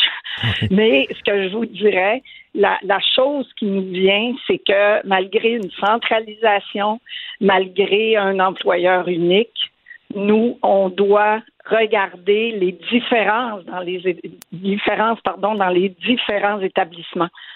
Il y a 30, plus de 34 établissements, puis là, c'est 30 avec le, le, projet de loi qui vont être touchés par cette réforme-là. Fait que nous, on veut être consultés, entre autres, pour s'assurer que cette centralisation, on mette quand même la couleur de l'établissement, de chacun des établissements. Et ça, je vous le dis, M. Martineau, pour les usagers, et pour euh, l'ensemble de la population de l'établissement, c'est très important. Fait que ça, c'est un exemple là, que je vous amène.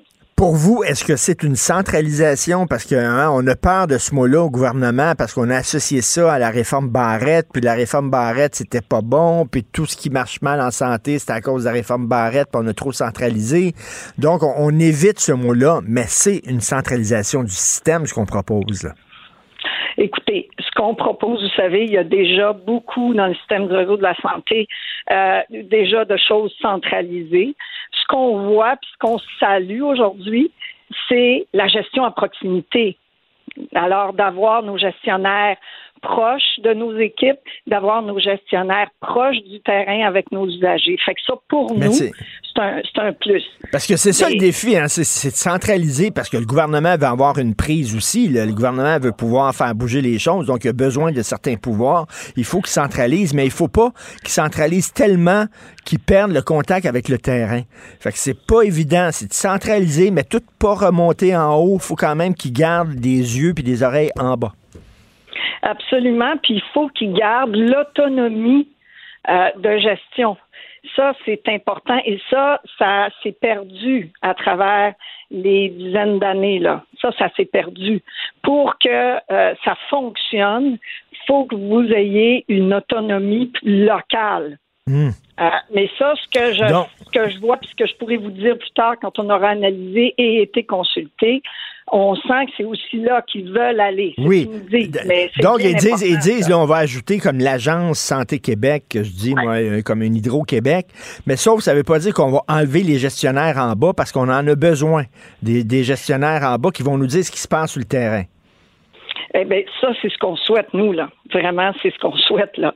Puis, les gestionnaires sur le terrain, il faut qu'ils aient une marge de manœuvre de trouver des moyens aussi pour mettre ça en place. Vous savez, même si tu implantes, j'ai été dans des grands projets euh, dans ma carrière, même si tu implantes soit un système informatique ou soit un grand projet bien centralisateur, ce qui est important, c'est que tu tiennes compte de tes particularités du terrain. Et c'est tes gestionnaires du terrain qui peuvent te donner ça. J'entendais, j'écoutais euh, ce matin le ministre de la Santé qui disait l'Agence Santé Québec, le faites-vous en pas, ça sera pas une grosse machine, c'est pas une grosse couche de, hiérarchie qu'on va mettre par-dessus. Là. Ça va être léger, il y aura pas énormément de monde là-dedans. Le croyez-vous, l'espérez-vous? Écoutez, on l'espère. Maintenant, si on le croit, soyez assurés qu'on va être consulté pour pouvoir aller le, dire et aller les influencer là-dessus. Ce que les gens euh, se disent ces temps-ci, c'est qu'on comprend que on comprend qu'il y a des questions, il y a des bémols, il y a des critiques, il y a des gens qui disent ouais la réforme, mais quand même il faut améliorer ça, puis là on a des craintes et tout ça, mais on espère que tous les acteurs du milieu, y compris euh, euh, les gestionnaires des établissements de santé, qui vont penser d'abord et avant tout non à, à leur à leur bien-être eux autres, mais au bien-être de la population en général, puis aux malades. C'est ça, là, qu'on va tous dans la même direction, puis qu'on pense, là, euh, dans le fin fond, là, euh, euh, l'objectif, c'est qu'on améliore le système de santé, pas qu'on protège nos gardes chassés, nos gardes protégés. Tout à fait. Je, je sors d'une tournée provinciale où j'ai rencontré mes membres et j'ai rencontré des milliers de membres dans les trois dernières semaines de mes membres et de gestionnaires. Et ce que j'entends lorsque je les rencontre, c'est l'usager. Ce que j'entends dans leurs débats, c'est les services. Alors, je vous le dis, les gestionnaires du réseau, c'est là qu'ils sont.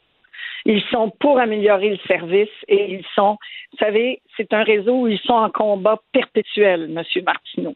Alors, ils sont prêts, mais euh, chat échaudé craint l'eau froide. Ils ont vécu vraiment des mauvaises expériences des réformes passées. Là, là vous n'êtes pas dans une mentalité de confrontation, là? Vous êtes dans une mentalité de collaboration avec le ministre?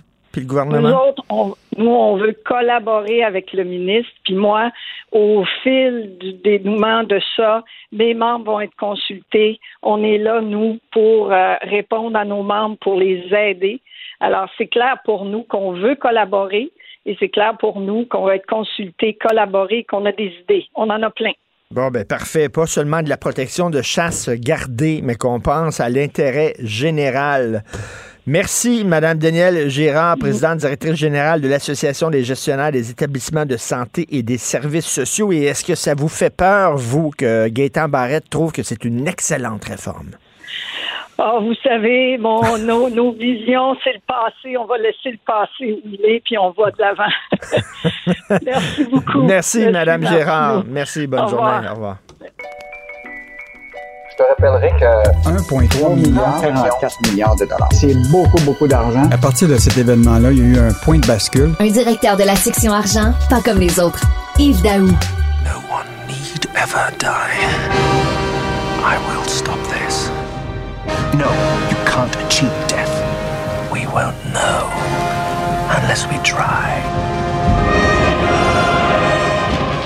C'est un extrait sonore de Frankenstein.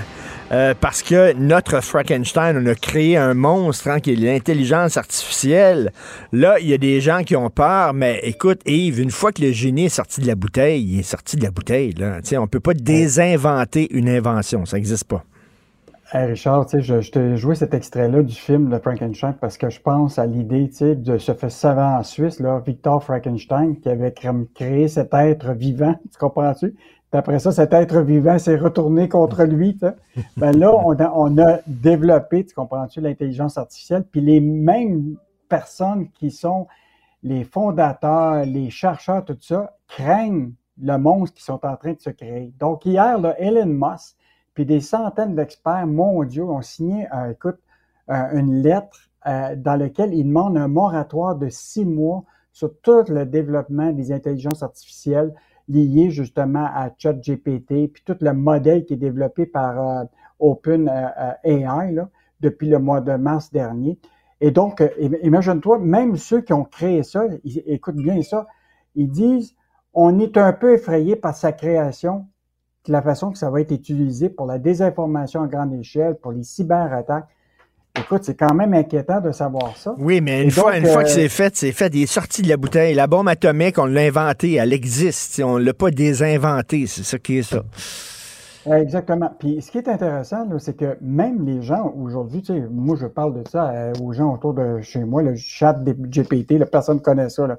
Ils pensent que c'est une marque de, de boisson. ou, euh, mais la réalité, c'est que quand tu commences à leur expliquer que l'intelligence artificielle, c'est tout autour de nous autres, dans les moteurs de recherche, dans les réseaux sociaux, dans les assistants vocaux, euh, il y en a là, qui chez eux, là, ils ont Alexa. Là, tu, peux comment, Ben tu parles oui, oui, à oui. quelqu'un pour allumer ton, euh, ta balieuse, allumer ta radio, tout ça. Mais il paraît qu'il La nous réalité, écoute. Il paraît qu'il nous écoute par ça. J'en ai un, moi, euh, un truc. J'ai un Google Home, là. Puis euh, ça a l'air que euh, on, peut, on peut entendre ce qui se passe dans la maison. Je sais pas si c'est une théorie du complot ou c'est même les vrai. services à la clientèle aujourd'hui, tu appelles une compagnie, là, puis c'est pas inhumain. Mais oui. c'est un chatbot qui te répond. Sauf que ce qui est intéressant, c'est que les chatbots, quand tu leur demandes de te rembourser parce qu'ils ont fait des erreurs financières, ça, ils ont de la misère à répondre à ça. mais, mais, mais ce qui est intéressant quand même, c'est un, un, gros débat quand même. Que, et je te rappellerai quand même, nous autres, là, au Québec, là, on a mis des millions. Les investissements en intelligence artificielle là, au gouvernement du Québec, c'est plus de 2,3 milliards de dollars qui ont été annoncés disponibles pour la recherche au Québec. là. Donc, euh, c'est beaucoup, beaucoup Hmm. d'argent qui, Mais- tu te demandes, cet argent-là va servir à quoi et à développer des applications Mais- mais- où mais- tout le monde se pose des questions. là. Yves, on est à l'aube de ça. On est au début, là. On est à la quatrième version, le chat GTP. Imagine-toi, puis ça, ça va à une vitesse exponentielle. Imagine-toi dans 5 ans, dans 10 ans. Tu sais qu'on va être. Hey, là, euh, Golden Sa- euh, euh, Golden Sachs, oui, qui, a- Oui, qui a Goldman pu- Sachs. qui a publié un texte en disant, là, on pense que ça peut détruire, faire évaporer, disparaître 300 millions de jobs. Pouf, comme ça. Euh, ben, juste aux États-Unis, là, selon les- cette étude-là de Goldman, 63 de, de- de- des travailleurs là, qui est calculé que leur job a complètement changé.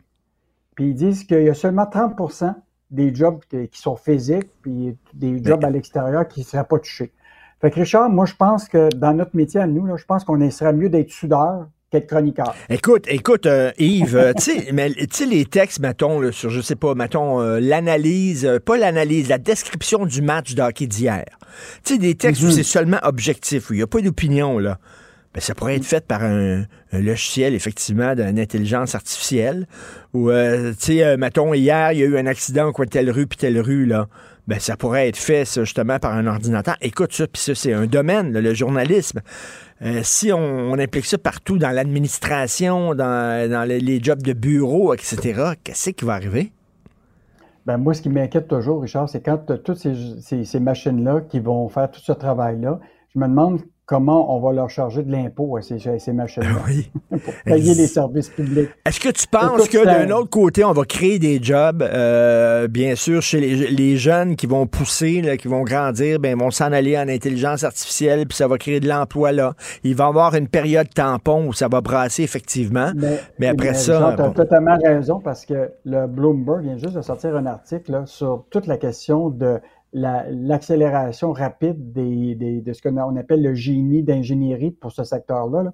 Écoute, il y a des emplois actuellement dans ce secteur-là, des ingénieurs logiciels, c'est payé 335 000 par année pour développer.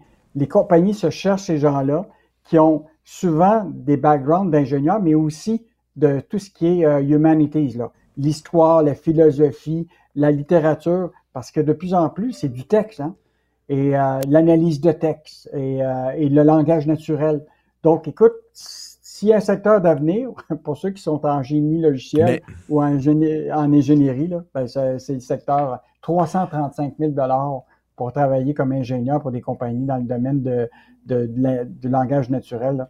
Mais tu sais, tu parlais de Frankenstein, puis euh, bon, ça, c'est le mauvais côté de l'intelligence artificielle, mm. mais si on, essaie de voir le, verre à, moitié plein, euh, si mm. effectivement l'intelligence artificielle, mettons en 10 ans, là, est vraiment intelligente, puis arrive avec des solutions auxquelles on n'avait pas pensé, par exemple, dans le système de santé ou je sais pas trop quoi, il arrive avec des solutions novatrices. Un ordinateur ben, ça, ben, serait bon, tant mieux. Déjà, actuellement, ils prévoient dans le secteur de la santé là, que ça va accompagner le quotidien des gens. Tu sais, par exemple, va permettre de voir les performances de la médecine, euh, par exemple, détecter des pathologies, des anomalies reliées à la santé. Euh, écoute, déjà, tu as des montres intelligentes là, qui surveillent tout ton corps, tu comprends-tu, pour savoir si tu es... Puis là, tu aurais un médecin qui te répondrait, etc.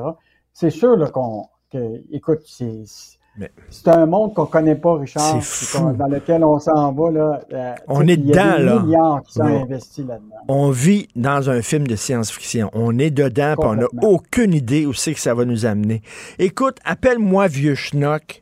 Tu peux dire que je suis un vieux schnock, un vieux mononcle. J'aime ça lire le journal papier. J'aime ça me salir les doigts. J'aime ça tourner les pages. J'aime le bruit que ça fait. J'aime l'odeur du papier.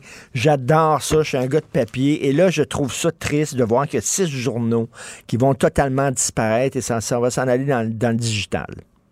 Non, ben, incroyable. Cette nouvelle qui est sortie hier, donc euh, six journaux du groupe euh, des coops de l'information vont cesser leur publication totale papier euh, parce qu'il y avait déjà abandonné toutes les versions quotidiennes de la semaine, mais là, les, la seule édition qui restait, c'est le samedi.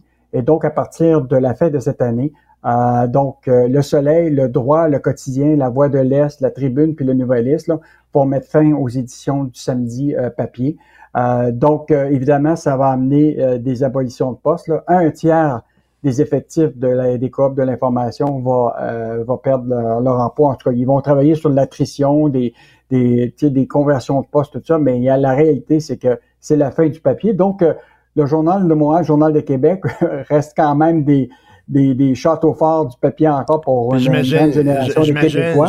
J'imagine d'un bureau en haut, ça doit jaser. Là. Ils doivent regarder, là, ils, doivent faire le calcul. Là, là jusqu'à date, ils gardent le papier, mais pour combien de temps, on ne le sait pas. Mais, mais, mais la réalité, c'est que tu dis toi-même, il y a encore une génération au Québec là, qui, qui, qui, qui, adore le papier. Puis, euh, et puis juste te compter, Richard, ça c'est une expérience personnelle. Moi, j'ai un petit café pas loin de chez moi. Là, puis ça m'arrive d'aller prendre un café, puis j'amène des éditions papier du journal, puis je les laisse sur le comptoir. Après deux minutes, là, ils sont, ils sont tous pris, les ben oui. tu comprends-tu? Ben oui, la réalité, c'est qu'aujourd'hui encore, je pense qu'on est encore dans un mode hybride. Ça se peut très bien que, tu sais, dans dix ans, que, qui déterminera l'avenir de, de, du papier, là. Tu te rappelles, on avait prédit la fin de, du livre, là papier. Ben, tout le monde ira à l'édition électronique. Je me suis acheté, je me suis acheté, moi, je me suis acheté un lecteur électronique pour lire des livres. Je ne l'ai pas utilisé. Je l'ai côté, puis j'achète des livres, puis j'aime les livres, mais regarde. Écoute, j'ai une amie qui m'a écrit hier. Elle s'en va justement dans un petit café, comme tu dis, puis elle voulait, euh, il y avait, il y avait une, vieille dame, une vieille dame qui voulait payer avec de l'argent, puis elle pouvait pas. Elle pouvait pas payer avec de l'argent, tout était électronique, puis la dame, elle avait pas de carte, puis tout ça, elle payait avec de l'argent. on dirait qu'il y a une génération qu'on met de côté quand même, là. Ah ben c'est ça, puis puis euh, il y en demeure pas moins qu'il y a des habitudes là, que, que, que, les gens ont changé. Tu sais, les Ben jeunes ouais. sont déjà tournés vers le mobile puis le numérique. Je pense pas qu'ils prennent une édition papier, mais on est comme en un mode démographique hybride, là, où tu as encore une génération qui croit encore au mode traditionnel, puis tu as une génération qui est passée déjà au numérique. Et on va vivre avec ce mode hybride-là pendant, pendant encore quelques années. Ben, écoute, c'est l'avenir, hein, c'est le progrès. Merci beaucoup, euh, Yves. On Salut, se reparle demain. Bye. Martino. Le cauchemar de tous les woke.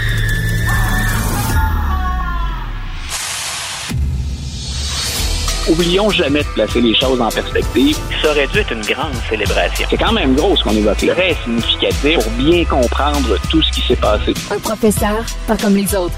Lutte la liberté. Luc, tu fais partie de ces chroniqueurs avec qui je peux jamais. Hein? Euh, avec qui, à la dernière minute, je peux improviser avec toi et t'es très bon là-dedans. Alors. Allons-y en espérant pas te décevoir. Oh non, tu me déçois jamais. Je veux que tu m'expliques ce qui se passe en Floride. Tu sais, avant, Non. quand on parlait du côté le plus bizarroïde des États-Unis, euh, quand on voulait parler de la droite, on disait c'est le Texas. Tu sais, le Texas, ça représentait tout ce qui était vraiment. Là, c'est rendu la Floride. Quand c'est pas euh, les politiciens qui sont en guerre avec Disney, c'est euh, une directrice d'école qui se fait sacrer dehors parce qu'elle a montré une photo d'une statue de Michel-Ange. Qu'est-ce qui se passe dans cet état-là, exactement? Écoute, c'est impressionnant à plusieurs égards les, les changements qui ont eu lieu en Floride. Par exemple, puis je- on va se rapprocher des thèmes plus, plus scolaires, si tu veux, ou de, de ce qu'on enseigne ou de ce qu'on n'enseigne pas, une forme de censure qu'on Oui. est en train d'imposer. Mais c'est un État, la Floride, qui pendant des années, et peut-être que nos auditeurs les plus anciens ou férus de politique s'en souviennent, c'est un État qui était un État pivot. Rappelle-toi de l'élection qui opposait George Bush à Al Gore, par exemple. Ça s'était décidé en Floride, mais écoute, par euh, une poignée de votes, on était allé devant les tribunaux, mais ça s'était fait autrement que aller devant les tribunaux comme Donald Trump le fait. Mais toujours est-il que pendant longtemps, on se disait, cet État-là, il est vraiment euh, sur la clôture. Est-ce qu'on est progressiste, conservateur, démocrate, républicain? C'était bien difficile. Il fallait être bien malin pour essayer de deviner quelle allait être la tendance. Maintenant, c'est assurément un État qui est conservateur. C'est conservateur pour les, pour élections euh, présidentielles. C'est un État conservateur pour les États quand on regarde les représentants, quand on regarde les, euh, sénateurs, quand on regarde au niveau local, le, le Parlement de la Floride, pas nécessairement le lien avec l'ensemble du pays, mais il y a eu une espèce de rouleau compresseur républicain qui est passé. Et les républicains de la Floride ont bien compris. Il y a à la fois un mélange de, de conviction, mais aussi un mélange d'opportunisme politique. On a bien compris qu'en démonisant, en diabolisant les progressistes les plus, euh, les plus craqués, ceux qu'on appelle les woke, euh, puis parfois, ben, c'est c'est bien réel ce qu'on dénonce. Mais en jouant ou en agitant cet épouvantail-là, on a bien compris qu'on allait chercher un certain nombre de personnes et qu'on pouvait se maintenir au pouvoir à l'aide de ça. Euh, c'est ce à quoi on assiste dans toutes sortes de facettes maintenant. Euh, il y a un mouvement conservateur qui est très important, comme c'est arrivé aux États-Unis à de multiples moments dans l'histoire. Euh, ce qui se passe actuellement là, dans l'ensemble du pays, c'est pas nouveau. J'explique d'ailleurs en classe régulièrement que ce qui cloche dans États-Unis, c'est le mot uni. On a toujours vécu ensemble par compromis. Et il y a Ouais. de ces périodes de tension, de ces périodes extrêmes. On est dans une de ces périodes-là. Et la Floride nous donne beaucoup d'exemples que les médias relaient abondamment, peut-être trop, mais un exemple de ce qui se passe pas juste en Floride, mais dans d'autres États conservateurs. Et c'est ça qui a mené, par exemple, à cette histoire abracadabrante. Écoute, je, je te confesse que si présenter euh, le David de Michel-Ange à des étudiants à la fin du primaire, c'est de la pornographie. Il y a bien longtemps que je Ben, fais de la pornographie, mais je m'étais jamais perçu comme ça. Et Luc, il y a, on veut interdire dans les écoles de Ah. parler de menstruation aux filles en bas de 11 ans. Euh, tu m'envoies cette histoire-là euh, d'un film sur euh, la petite fille, le Ruby Bridges, la première petite fille noire entrée dans une école Ouais. réservée aux Blancs. Euh, tu en, en parles souvent. Normand Rockwell a fait une peinture magnifique là-dessus. Tu vois la Oui. petite fille se promener et sur un mur, c'est écrit le mot en N, très gros au-dessus d'elle, puis elle, elle marche, euh, une toile. Là, on, on- on- vient d'interdire, une école de Floride vient d'interdire une présentation d'un film sur la vie de cette petite fille-là. Là, tu dis, donc, qu'est-ce qui se passe en Floride? C'est vraiment, je comprends, là, on peut être conservateur économique, puis je peux comprendre ça. Puis, tu sais, quand tu regardes la Floride, moi, j'aime ça à la Miami. Il y a deux sortes de monde en Floride. Il y a les vieux qui vont là pour leur retraite, puis les vieux, on le sait, sont plus conservateurs, puis il y a les gens qui tripent sur l'argent. Miami, il y a du fric en tabarnouche. Il y a des autos, des Lamborghini sur la rue. Là. Il y a des gens qui ont beaucoup de fric et les gens qui habituellement sont du milieu des affaires, les jeunes entrepreneurs, ils sont plus à droite. Mais là, c'est de, la, droite puritaine. Vraiment. Ouais. Et c'est ce qu'on oublie, c'est qu'ils sont là depuis très, très longtemps. Euh, moi, je me souviens, pour pas aller trop loin dans l'histoire, sous George W. Bush, le premier mandat de M. Bush, il va profiter quelque part de l'effet rassembleur du 11 septembre. C'est un événement dramatique, mais on va se ranger derrière le président et on va en profiter pour passer à la Chambre, puis conjointement avec le président, des mesures très, très, très conservatrices. Je me souviens, écoute, il y a un État qui avait voté une loi pour interdire aux ados de se, de se promener avec des jeans taille basse. Tu sais, les jeans qui montaient le début du sous-vêtement, là, on est, euh, donc on est vraiment dans le, écoute, c'est, euh, est-ce qu'il fallait légiférer là-dessus? On parle pas d'interdire, de se prononcer, c'est pas une question de goût. On a légiféré.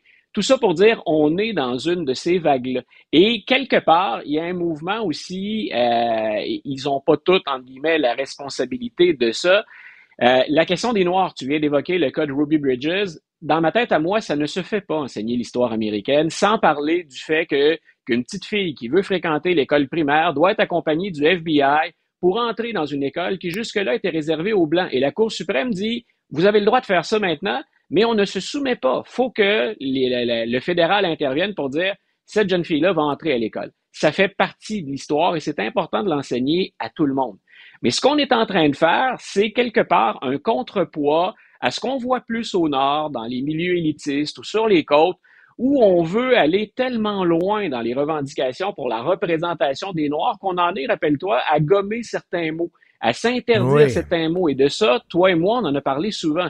C'est comme, il y a comme un effet rebond de l'autre côté. Les deux mouvements, malheureusement, se nourrissent l'un l'autre. Ben oui, mais là, les, les, conservateurs là, qui, qui, ont peur des woke, c'est le même discours que tient Poutine.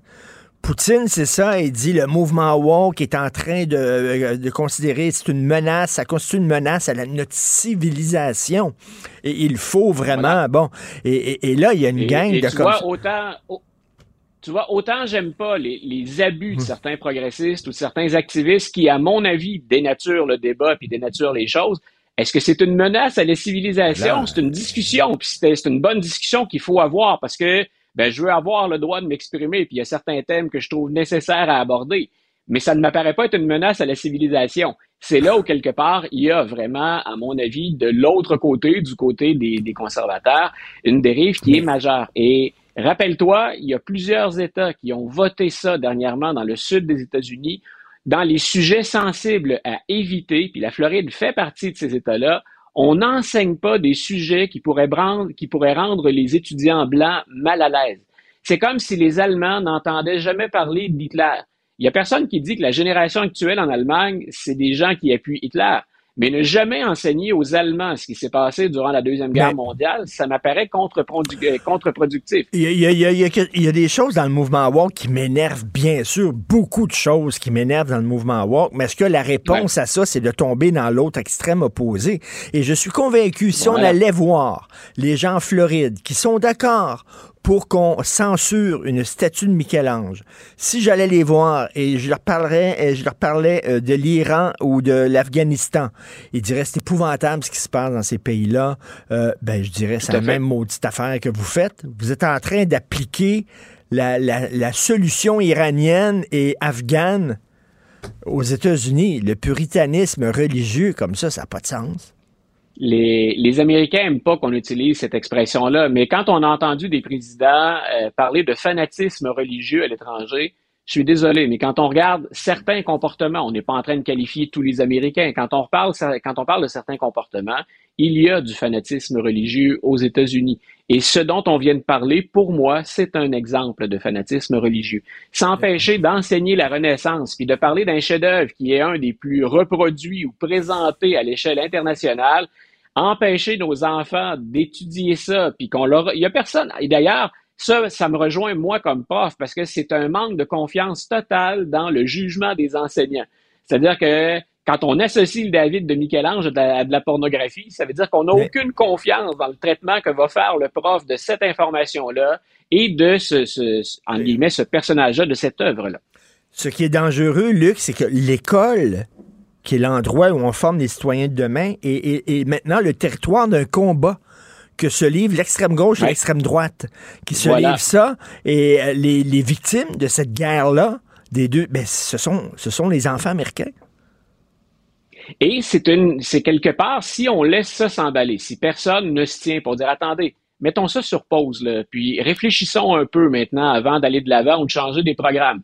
Si personne n'a le courage de mettre son pied à terre, on fait une génération de gens qui vont être très mal éduqués, à qui on va enlever à peu près toute perspective parce que, comme historien, c'est un peu à ça que je sers comme prof, ben c'est ça qu'on donne essentiellement, de la perspective le présent éclairé à partir de ce qu'on a vécu auparavant, en espérant qu'on va s'en souvenir puis qu'on va, ça va nous orienter quelque part.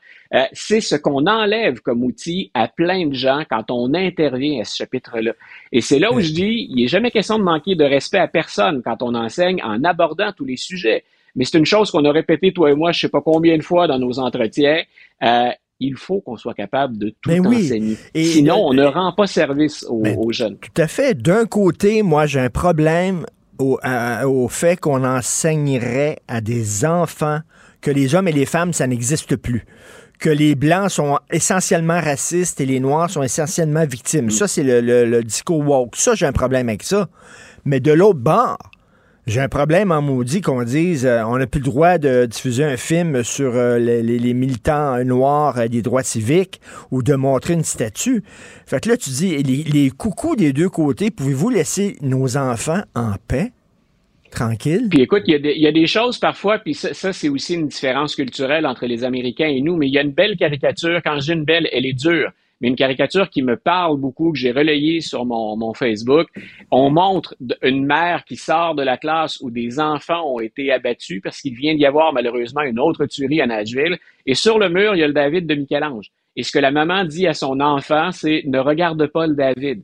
Donc, euh, on ben intervient. Ben Écoute, moi, j'ai halluciné hier quand j'écoutais des gens dire le problème à Nashville, s'il y a une tueuse, cette fois-là, c'est une femme. Si elle a pu entrer et tuer des gens, c'est parce qu'elle est entrée par la porte de côté. On ne l'avait pas barré. Il n'y a personne dans cette analyse-là ou dans ce type d'analyse qui disait elle a un fusil AR-15 qu'on a déjà interdit pendant la 10 ans aux États-Unis. C'est la porte le problème. Voilà, le problème c'est pas le problème c'est pas l'arme. Le problème c'est la porte. Mais, Écoute, je, mais Luc, et, c'est probablement culturel quelque part. Mais Luc, même Obama n'a pas réussi à régler ce problème-là. Est-ce que tu es totalement pessimiste là? Ça se réglera, on dirait jamais. Il y a encore des enfants là qui ont été tués là, à Nashville. Là. J'expliquais à mes étudiants hier en, parlant de ce sujet-là, parce qu'on commence chaque cours par de, l'actualité commentée. Euh, je leur disais, ça fait plus de 30 ans que j'étudie, que j'enseigne, puis que je commente l'actualité, l'histoire américaine. C'est le bout que je ne sais plus, c'est le, sujet par lequel je ne sais plus par quel bout le prendre. Euh, mm. Avec Obama, j'y ai cru parce qu'il y avait eu Sandy Hook, il y avait eu ces, ces jeunes enfants d'une école primaire. Euh, je peux pas croire. Écoute, on est rendu à 130 tueries cette année en 90 jours en 2023. Il y a plus de tueries qu'il y a de journées. Je peux pas croire qu'à un moment donné, quelqu'un ne va pas revenir. On, a sorti des chiffres sous Clinton de 1994, puis ça s'est euh, échelonné jusqu'en 2004. On avait interdit les armes d'assaut et il y a eu une réduction des tueries de 60 le calcul mathématique me semble assez. C'est pas la seule solution. on le sait, c'est beaucoup plus large et problématique. Euh, la, problématique est beaucoup plus large que ça, pardon. Mais on avait par quelque chose. Voilà, et cette mesure-là a donné des résultats. Ça n'a pas tout réglé, mais moi, le 60% de réduction, je le prends. Quand on regarde ce qu'il y a comme nombre de tueries depuis le début de l'année, je pense que j'aurais tendance à voter en faveur. Tu vois, ce qui me fait peur, puis ça, c'est une, discussion philosophique, là, on, débarque des États-Unis, mais c'est l'aveu d'impuissance de nos politiciens qui disent ben on peut plus rien faire. Tu pour régler des gros problèmes, le contre l'itinérance, ben, on peut pas rien faire. Les problèmes de santé mentale, ben, on peut pas rien faire. Le GAFA qui veut pas payer ses impôts, on peut pas rien faire. Moi, c'est ça là, de voir nos, nos politiques baisser les bras et dire ben les, problèmes des armes à feu, on a essayé puis y a rien à faire. C'est peurant ça. Et, en fait, dans le discours américain, on sait, on a la preuve que ce n'est pas vrai qu'on peut rien faire. Mais si on fait quelque chose, qu'on n'ose pas dire, c'est qu'il y a un prix à payer. Il y a un prix à payer aux prochaines élections en se privant de généreux donateurs. Ça, c'est un angle par lequel on peut intervenir. Donc, euh, mais dans le cas américain, c'est très clair, on avait déjà les outils pour intervenir. Et pour une foule de raisons, mais essentiellement des raisons politiques, calculs stratégiques et politiques, on a retiré les outils qu'on avait mis en place. Et je trouve ça déplorable. Et c'est plus républicain ou démocrate rendu là. Les, étudiants qui sont, les jeunes qui sont morts à, Nashville, je me fous de savoir la couleur politique des parents sont morts parce que quelqu'un est entré encore avec une arme qui normalement est une arme qu'utilisent des militaires, mais qu'on laisse acheter aux gens et qui, entre les mains de quelqu'un qui a des problèmes de santé mentale graves, et c'était le cas de cette dame, ben, deviennent des, des, euh, des outils pour euh, les tueries répétitives. Grande improvisation. Tu es le Sonny Rollins et le Charlie Mingus de l'histoire, mon cher Luc. Écoute, tu viens de faire ma journée, je pars maintenant, je vole à mes cours.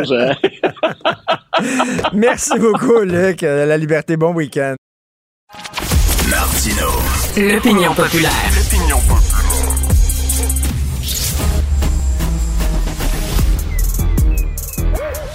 Mathieu Bocoté. Il représente un segment très important de l'opinion publique. Richard Martineau. Tu vis sur quelle planète? La rencontre. Je regarde ça et là, je me dis, mais c'est de la comédie. C'est hallucinant. La rencontre. Bocoté. Martineau.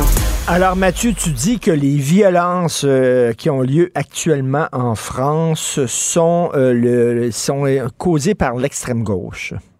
En fait, je dirais l'ultra-gauche, si tu me permets cette nuance de terme. Parce que je dirais, euh, quand je dis ultra-gauche, je sais que c'est une tradition particulière à gauche qui revendique l'usage de la violence. Et pour qui la violence? Alors que quand on dit extrême gauche, référence sur le plan des idées, on peut trouver quelquefois des, des communistes qui jouent le jeu parlementaire, qui acceptent la vie parlementaire. Là, on est devant des milices qui revendiquent, et c'est ce qui est important dans ce qui se passe en France en ce moment, pour qui pense que la France est un peu un laboratoire pour le reste de l'Occident, c'est qu'une lecture rapide de la crise des retraites dont on parle de temps en temps, toi et moi, peut amener à croire que c'est le peuple en colère qu'on ne l'ait pas entendu décide d'user de violence pour se faire entendre. Mais c'est pas, c'est une narration des événements qui est terriblement inexacte. Ce qui se passe les faits, c'est que les milices d'ultra-gauche, les antifas, euh, tous ces groupes-là, qui jusqu'ici euh, ne croyaient pas pouvoir récupérer la situation, là, ils décident de profiter de vraies tensions sociales en cherchant à les extrémiser, en cherchant à les radicaliser, en poussant pour une montée aux extrêmes. Et là, qu'est-ce qu'ils font? Eh bien, ils cherchent justement à faire en sorte que ces tensions deviennent violentes. De quelle manière? Dans certains cas en faisant du, sabotage, euh, ça c'est la tendance écolo, mais plus fondamentalement en attaquant les policiers, comme on l'a vu il y a quelques jours à Sainte-Soline, dans un débat sur euh, qui touchait pas dans, ce cas-là aux retraites, qui touchait à la question environnementale, où il y a eu une bataille rangée entre des milices d'ultra-gauche et euh, les, les, services policiers, les forces de l'ordre. Ce qui est intéressant, c'est qu'on pourrait dire qu'il y a trois tendances aujourd'hui, il y en a plus que ça dans les faits, mais trois grandes tendances il y a les antifas, il y a les écolos radicaux, et puis il y a la mouvance trans radicale. Euh, finalement, tous ces gens-là ont été finalement annexés par les antifas, il faut bien le dire. Mais c'est quoi la logique? Dans leur esprit, eh bien, euh, comme je veux dire, pour eux, le fascisme commence à droite centre-gauche. Et dès lors, il faut, pour être capable de vaincre le fascisme, il faut être capable de taper sur tout ce, qui, en serait à l'origine. Donc, dans leur esprit, c'est ce qu'ils appellent l'hétéropatriarcat, la nation, euh, le conservatisme, finalement il faut exercer une terreur du quotidien contre les gens qui pensent pas comme eux. Donc, interdire des conférences. Donc, détruire du matériel agricole. Donc, crever les pneus des SUV. Donc, attaquer les policiers. En créant, un environnement qui serait tel où le prix à payer pour afficher des idées conservatrices serait tellement élevé que plus personne n'oserait le faire. Alors, qu'est-ce qu'on voit? Ce sont des milices paramilitaires très entraînées qui arrivent armés dans ces événements-là et qui n'hésitent pas, je le redis, à faire un usage de la violence. Donc la violence chez eux, c'est pas une dérive, c'est une conviction. Mais quand on a tout ça à l'esprit, on regarde ce qui se passe en France, puis on comprend mieux le rôle de ces milices antifas qui frappent un peu partout dans le monde occidental, mais qu'on n'ose pas nommer la plupart du temps. Écoute, il y a Robert Badinter. Robert Badinter, c'est lui qui a mené le combat contre la peine de mort qui s'est élevé dans une émission de télévision qui a dit que c'est épouvantable qu'on se promène, parce que ça a l'air qu'il y a des manifestants qui se promènent avec comme la tête de Macron sur un pic. Oui, bien sûr. Et euh, écoute, j'ai, euh, je sais pas si je vais pouvoir euh, faire entendre, je, je, je, fais entendre un, un, extrait des propos de M. Badinter. Écoute ça. Rien n'excuse ce degré de violence, non pas physique encore, mais verbal. Rien. La démonstration, la représentation d'une tête au bout d'une pique, qui n'est rien d'autre que la guillotine, la guillotine. continuité.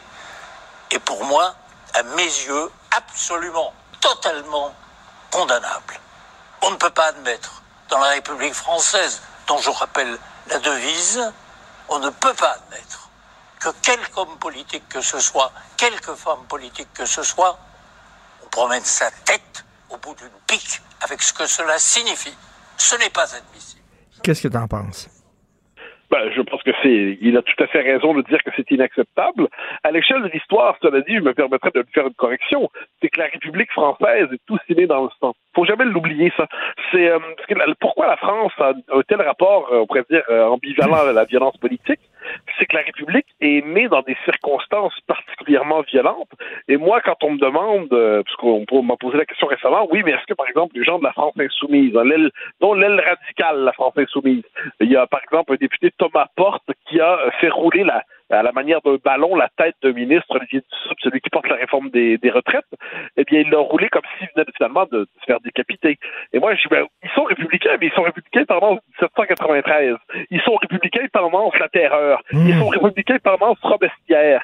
Et moi, je, me dire de la gauche radicale, cette fois-là, je distinction de l'ultra-gauche qui, elle, euh, pratique la violence, mais la gauche radicale euh, n'aime pas la Révolution française malgré 93, mais à cause de 93.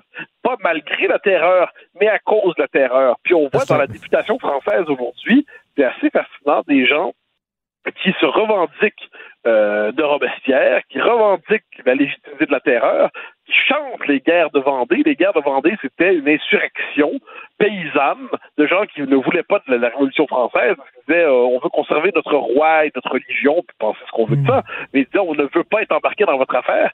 Et on a pour les forcer à être euh, pour les forcer à marcher au rythme du progrès, ils ont été massacrés parce que certains considèrent comme un des premiers, premiers génocides des temps modernes. Bon. Ben, aujourd'hui, on pourrait dire que c'est une révolte avant l'heure eh bien, euh, on trouve des gens pour célébrer ces massacres. Donc, c'est assez parti du rapport de la, France à la violence. Mmh. Et quand Badinter dit qu'aujourd'hui, euh, il faudrait condamner en toutes circonstances, recréer un tabou autour de la violence. Il a évidemment raison, mais je note que ça vient pas de la grande méchante droite ou de l'extrême droite, la violence en ce moment. C'est de gauche exclusivement. Oui, oui, et puis d'ailleurs, lui, c'est un homme de gauche. Badinter est un homme de gauche, puis qui critique l'ultra-gauche, qui s'en prend aussi à Mélenchon et tout ça. Écoute, je veux t'entendre, je veux que tu réagisses à cette entrevue que j'ai trouvée passionnante dans le Figaro, journal où tu collabores. Entrevue avec Jean-Louis Bourlange, qui est euh, président de la Commission des affaires étrangères de l'Assemblée nationale. Tu as probablement lu cette entrevue-là. Et euh, je, vais, je, vais, je vais lire l'extrait. Nous vivons une véritable crise de la décision publique portée par un hyper-individualisme ravageur. Cette crise se nourrit de deux ingrédients principaux, une fragmentation du corps social exacerbée par une mise en réseau agressive de toutes les attentes qui interdisent le compromis, et un climat délétère d'insoumission qui se traduit par une délégitimation générale des autorités institutionnelles. Donc, d'un côté, tu as des gens qui refusent tout compromis. C'est euh, puis dès que tu déposes un budget, on l'a vu cette semaine au Québec, qu'est-ce qu'il y a dans ce budget pour moi? Pour moi, pour ma situation à moi. On oublie totalement l'intérêt général. Chacun pense à son intérêt personnel. Et aussi, ben, on ne respecte plus l'autorité, donc un climat d'insoumission. Qu'est-ce que tu penses de ça? Je pense que c'est une bonne analyse, mais qui a une part euh, d'ombre. Je pense qu'il a raison. Il y a une fragmentation du corps social. Euh, les gens ne, je, je, dis souvent de manière un peu imagée, euh, les gens ne savent non seulement ils savent plus ce qui les rassemble, mais ils savent même plus ce qui les divise. C'est-à-dire que les fractures, qui le propre du politique, c'est de surmonter des fractures. Euh, ben on, est, il y en a tellement qu'on est plus capable de savoir quels sont les principaux clivages dans nos sociétés. Ensuite, euh, oui, il y a une crise de décision politique, il n'y a pas de doute là-dessus, mais je te dirais que c'est le, le l'individualisme sans moindre doute, mais tout ça, c'est aussi le fruit des autorités présentes qui nous ont conduits là. Je m'explique. Euh, en France, par exemple, tu as 45 des électeurs qui ont voté pour ce que les élites appellent les extrêmes. Euh, puis des extrêmes anti-républicains. Mais quand tu décides, donc, à la, soit, soit la France insoumise, soit Zemmour, soit Marine Le Pen, mais quand les élites considèrent que près de la moitié d'un peuple est factieux, autrement dit, la moitié du peuple français serait dangereux pour, euh, dangereuse pour la République française. Eh bien, on cultive pas le sentiment démocratique, puis on crée un sentiment d'opposition radicale entre le peuple et les élites. Quand euh, la démocratie, ça doit être le choix de plusieurs options. Si on n'a pas le choix de plusieurs options, c'est-à-dire euh, gauche, droite, centre, socialiste, libéraliste, quand on n'a plus le choix de plusieurs options, et ce qu'on a comme choix, c'est simplement entre le pouvoir légitime et de l'autre côté, les extrêmes ou l'opposition, l'opposition radicale, eh bien, tu crées une situation qui devient ingérable parce que tu n'as pas le choix de deux options, tu as le choix entre le sommet ou la base. Puis quand, en plus, euh, tu es dans une société qui a multiplié pendant des décennies les droits individuels au point que les droits individuels deviennent la matrice d'interprétation de toute la réalité. évidemment que c'est important les mmh. droits individuels, mais quand ils écrasent tout le reste, eh bien là, on se surprend qu'on soit plus capable de décider. Euh, J'ai beaucoup d'estime pour Jean-Louis Bourland. Je pense que c'est un homme politique euh, de qualité. On je ne serais pas de tendance chez en France, je le trouve trop européiste, mais c'est un homme de qualité. Mais ce qu'il devrait voir, c'est que le, le système qu'il a embrassé produit des conséquences dont il se désole. Ça ne veut pas dire qu'il a tort de se désoler des mmh. conséquences. Ça veut dire qu'il aurait intérêt à réfléchir aussi à ce qui a engendré cette situation. Garde, un exemple, là, c'est du Québec. Lorsqu'on dit qu'on a perdu le sens de, d'être ensemble, de l'unité, chacun y va, là, c'est qu'est-ce qu'il y a pour moi?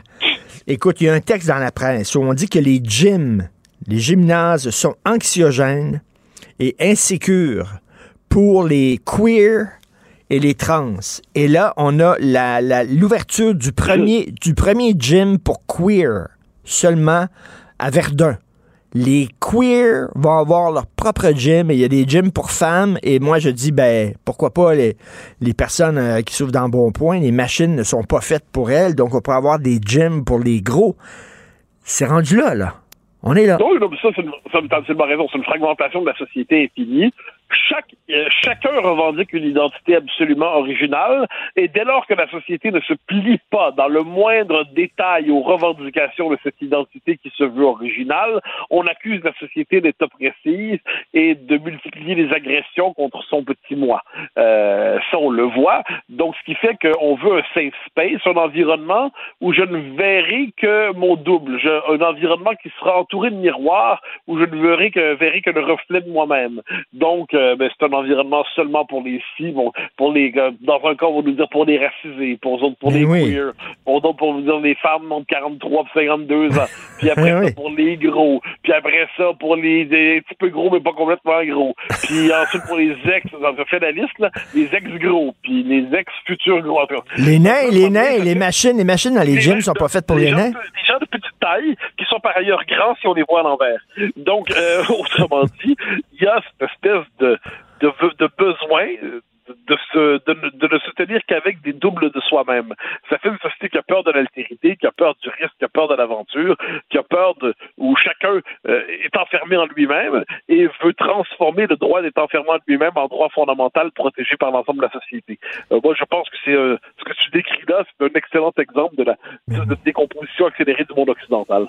Il y a quelqu'un qui me posait comme question euh, rapidement en terminant. Euh, est-ce que des fois tu te l'angoisse de la page blanche quand tu écris des chroniques? Est-ce que tu manques de sujets? Puis je partirais, je disais avec les woke, on manquera jamais de sujets. Ah, ils sont une source inépuisable d'inspiration. on aura un moment de doute, il suffit de regarder ce qu'ils font, puis paf, on est parti pour l'autre Merci Mathieu, à demain, bonne journée. Bye.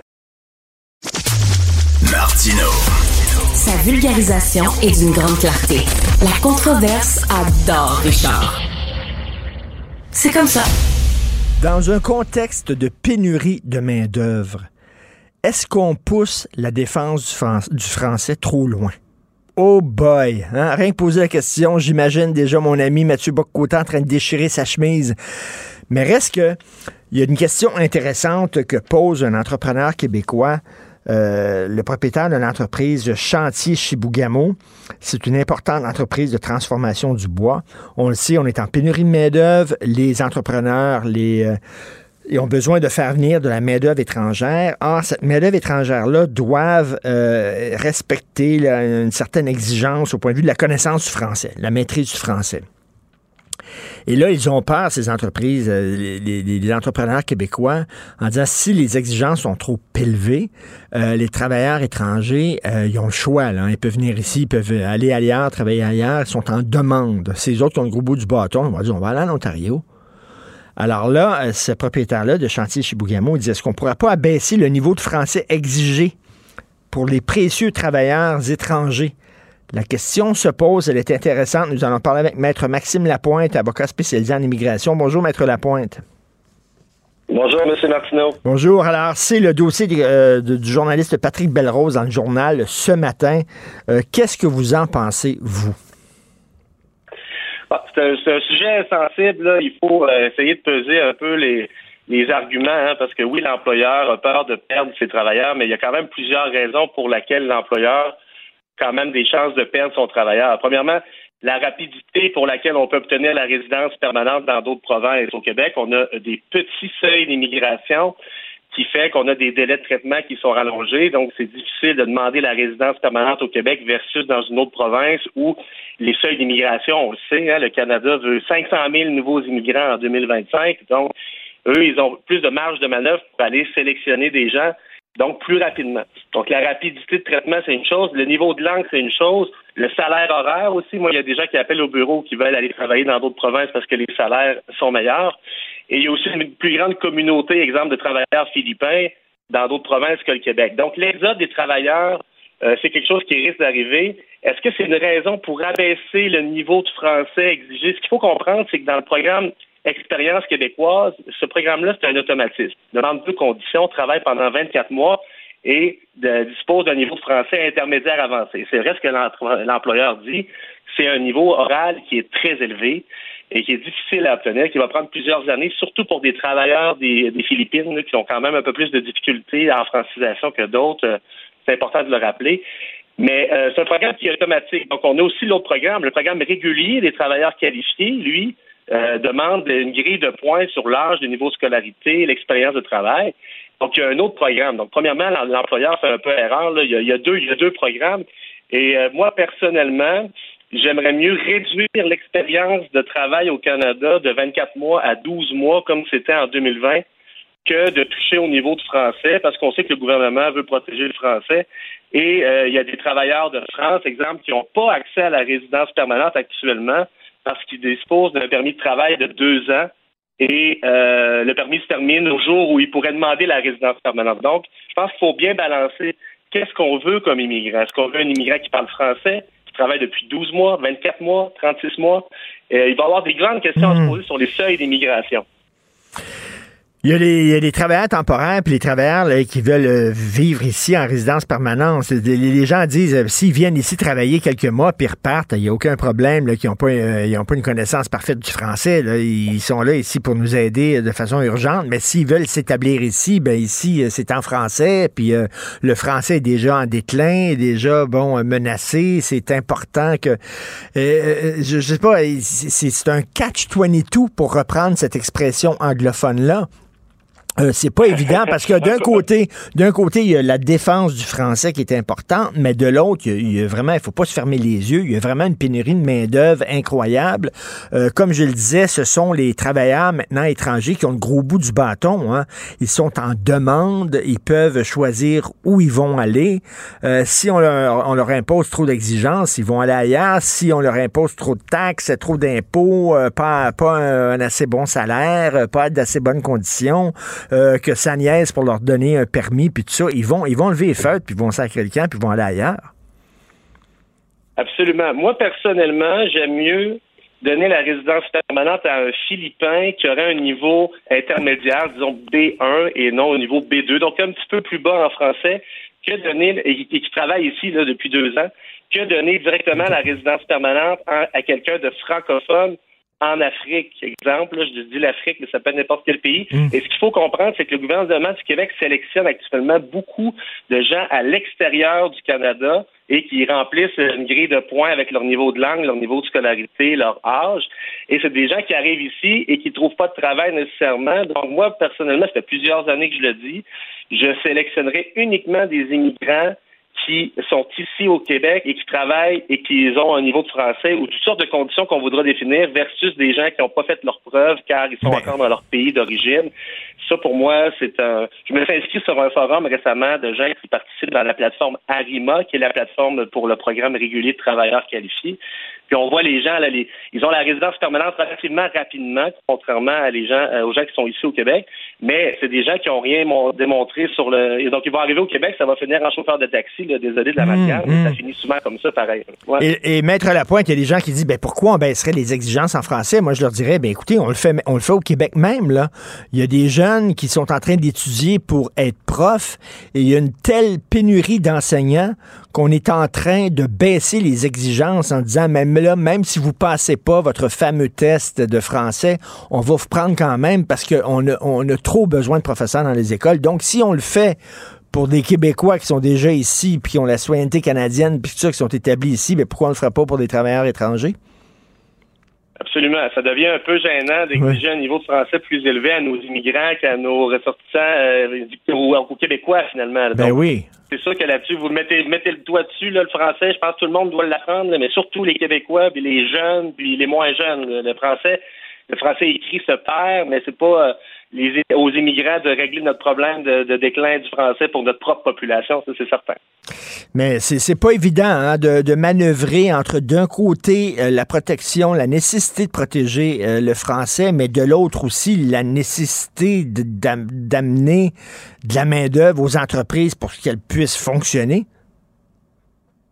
C'est sûr, mais les- en même temps, je pense que les travailleurs doivent comprendre aussi qu'ils viennent au Canada, au Québec, avec un permis de travail temporaire. Donc, la résidence permanente, il faut que ce soit vu comme la carotte au bout du bâton. Il faut que la carotte soit pas trop loin. Donc, c'est vrai que le Québec doit avoir des programmes d'immigration attrayants en tout temps, parce que le Canada, lui, commence à aller voler les immigrants francophones du Québec. L'autre jour, euh, le mois dernier, on voyait le Canada a pour une fois atteint sa cible d'immigrants francophones hors Québec de 4,4% et tous les, les journalistes, les chroniqueurs riaient en disant « Haha, mais, mais c'est pas drôle, là. dans deux ans, ça va être 5% 10% 15 de francophones qui vont aller vivre ailleurs qu'au Québec parce que c'est plus rapide d'avoir la résidence permanente. Donc, au Québec, il y a une sérieuse question à se poser sur les seuils d'immigration. Il faut comprendre, Richard, le Québec peut aller sélectionner 23 de l'immigration canadienne en vertu de l'accord Canada-Québec signé en 91.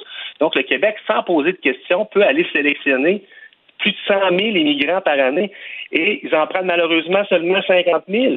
En, en ayant des seuils d'immigration élevés, on pourrait dire, bon, on va créer un programme pilote pour l'immigration en région, parce qu'il faut comprendre les travailleurs de chantier Chibougamau des Philippines, ils viennent quand même régler un problème de pénurie de main-d'œuvre en région, il ne faut pas le nier.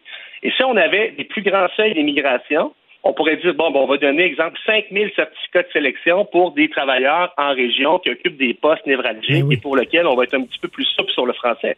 Il y a beaucoup de... Il faut être imaginatif en immigration et le Québec Mais- ne l'est pas. Et surtout, il faut plus de ressources pour franciser ces immigrants-là. On dire, OK, on va exiger, on va baisser les exigences en français, mais une fois que vous êtes ici, par contre, euh, après un bout de temps, on aimerait ça vous francisez, mais là, il n'y a pas la pénurie de main-d'œuvre seulement dans les entreprises. Il y a un manque de ressources aussi dans notre système de francisation. Ouais, Là-dessus, je suis plus ou moins d'accord. Je comprends le point. C'est sûr que oui, il faut, il faut les franciser. Là, on est tous d'accord. Mais de là à dire que le gouvernement doit payer pour franciser les ressortissants étrangers, on sort d'une pandémie. On arrive de, de Teams, Zoom, les rencontres en ligne. Je peux pas croire que les gens sont pas capables de s'auto-éduquer chez eux puis d'aller passer le test par eux-mêmes. Est-ce qu'on a vraiment encore besoin de cours théoriques en salle avec un professeur pour dire aux immigrants le, la, les, c'est comme ça qu'on écrit le mot table. Table, c'est une fille finalement. Euh, je pense que les gens devraient être capables de s'auto-éduquer. C'est mais est-ce qu'ils vont le faire? À mon avis, là, de financer ça. là. Oui, mais est-ce qu'ils vont le faire? Il faut s'assurer qu'ils le fassent aussi. hein. Ben, ils n'auront pas le choix parce que la carotte, c'est la résidence Mm. permanente qui, elle, exige un niveau de français. Donc, si on baisse pas la condition du niveau de français, malheureusement, comme M. de Chantier-Chibougamau aimerait, ben, les immigrants, il va falloir qu'ils l'apprennent. Puis oui, c'est difficile. Sinon, ils vont rester sur les lignes de côté avec un permis de travail temporaire qui se renouvellent en passant. Il faut comprendre que depuis 2015, on n'a on a plus de limitation sur la durée des permis. Avant 2015, c'était quatre ans. Donc, quatre ans, après ça, il fallait que tu repartes dans ton pays où tu demandes la résidence permanente, mais les gens peuvent rester avec un permis de travail.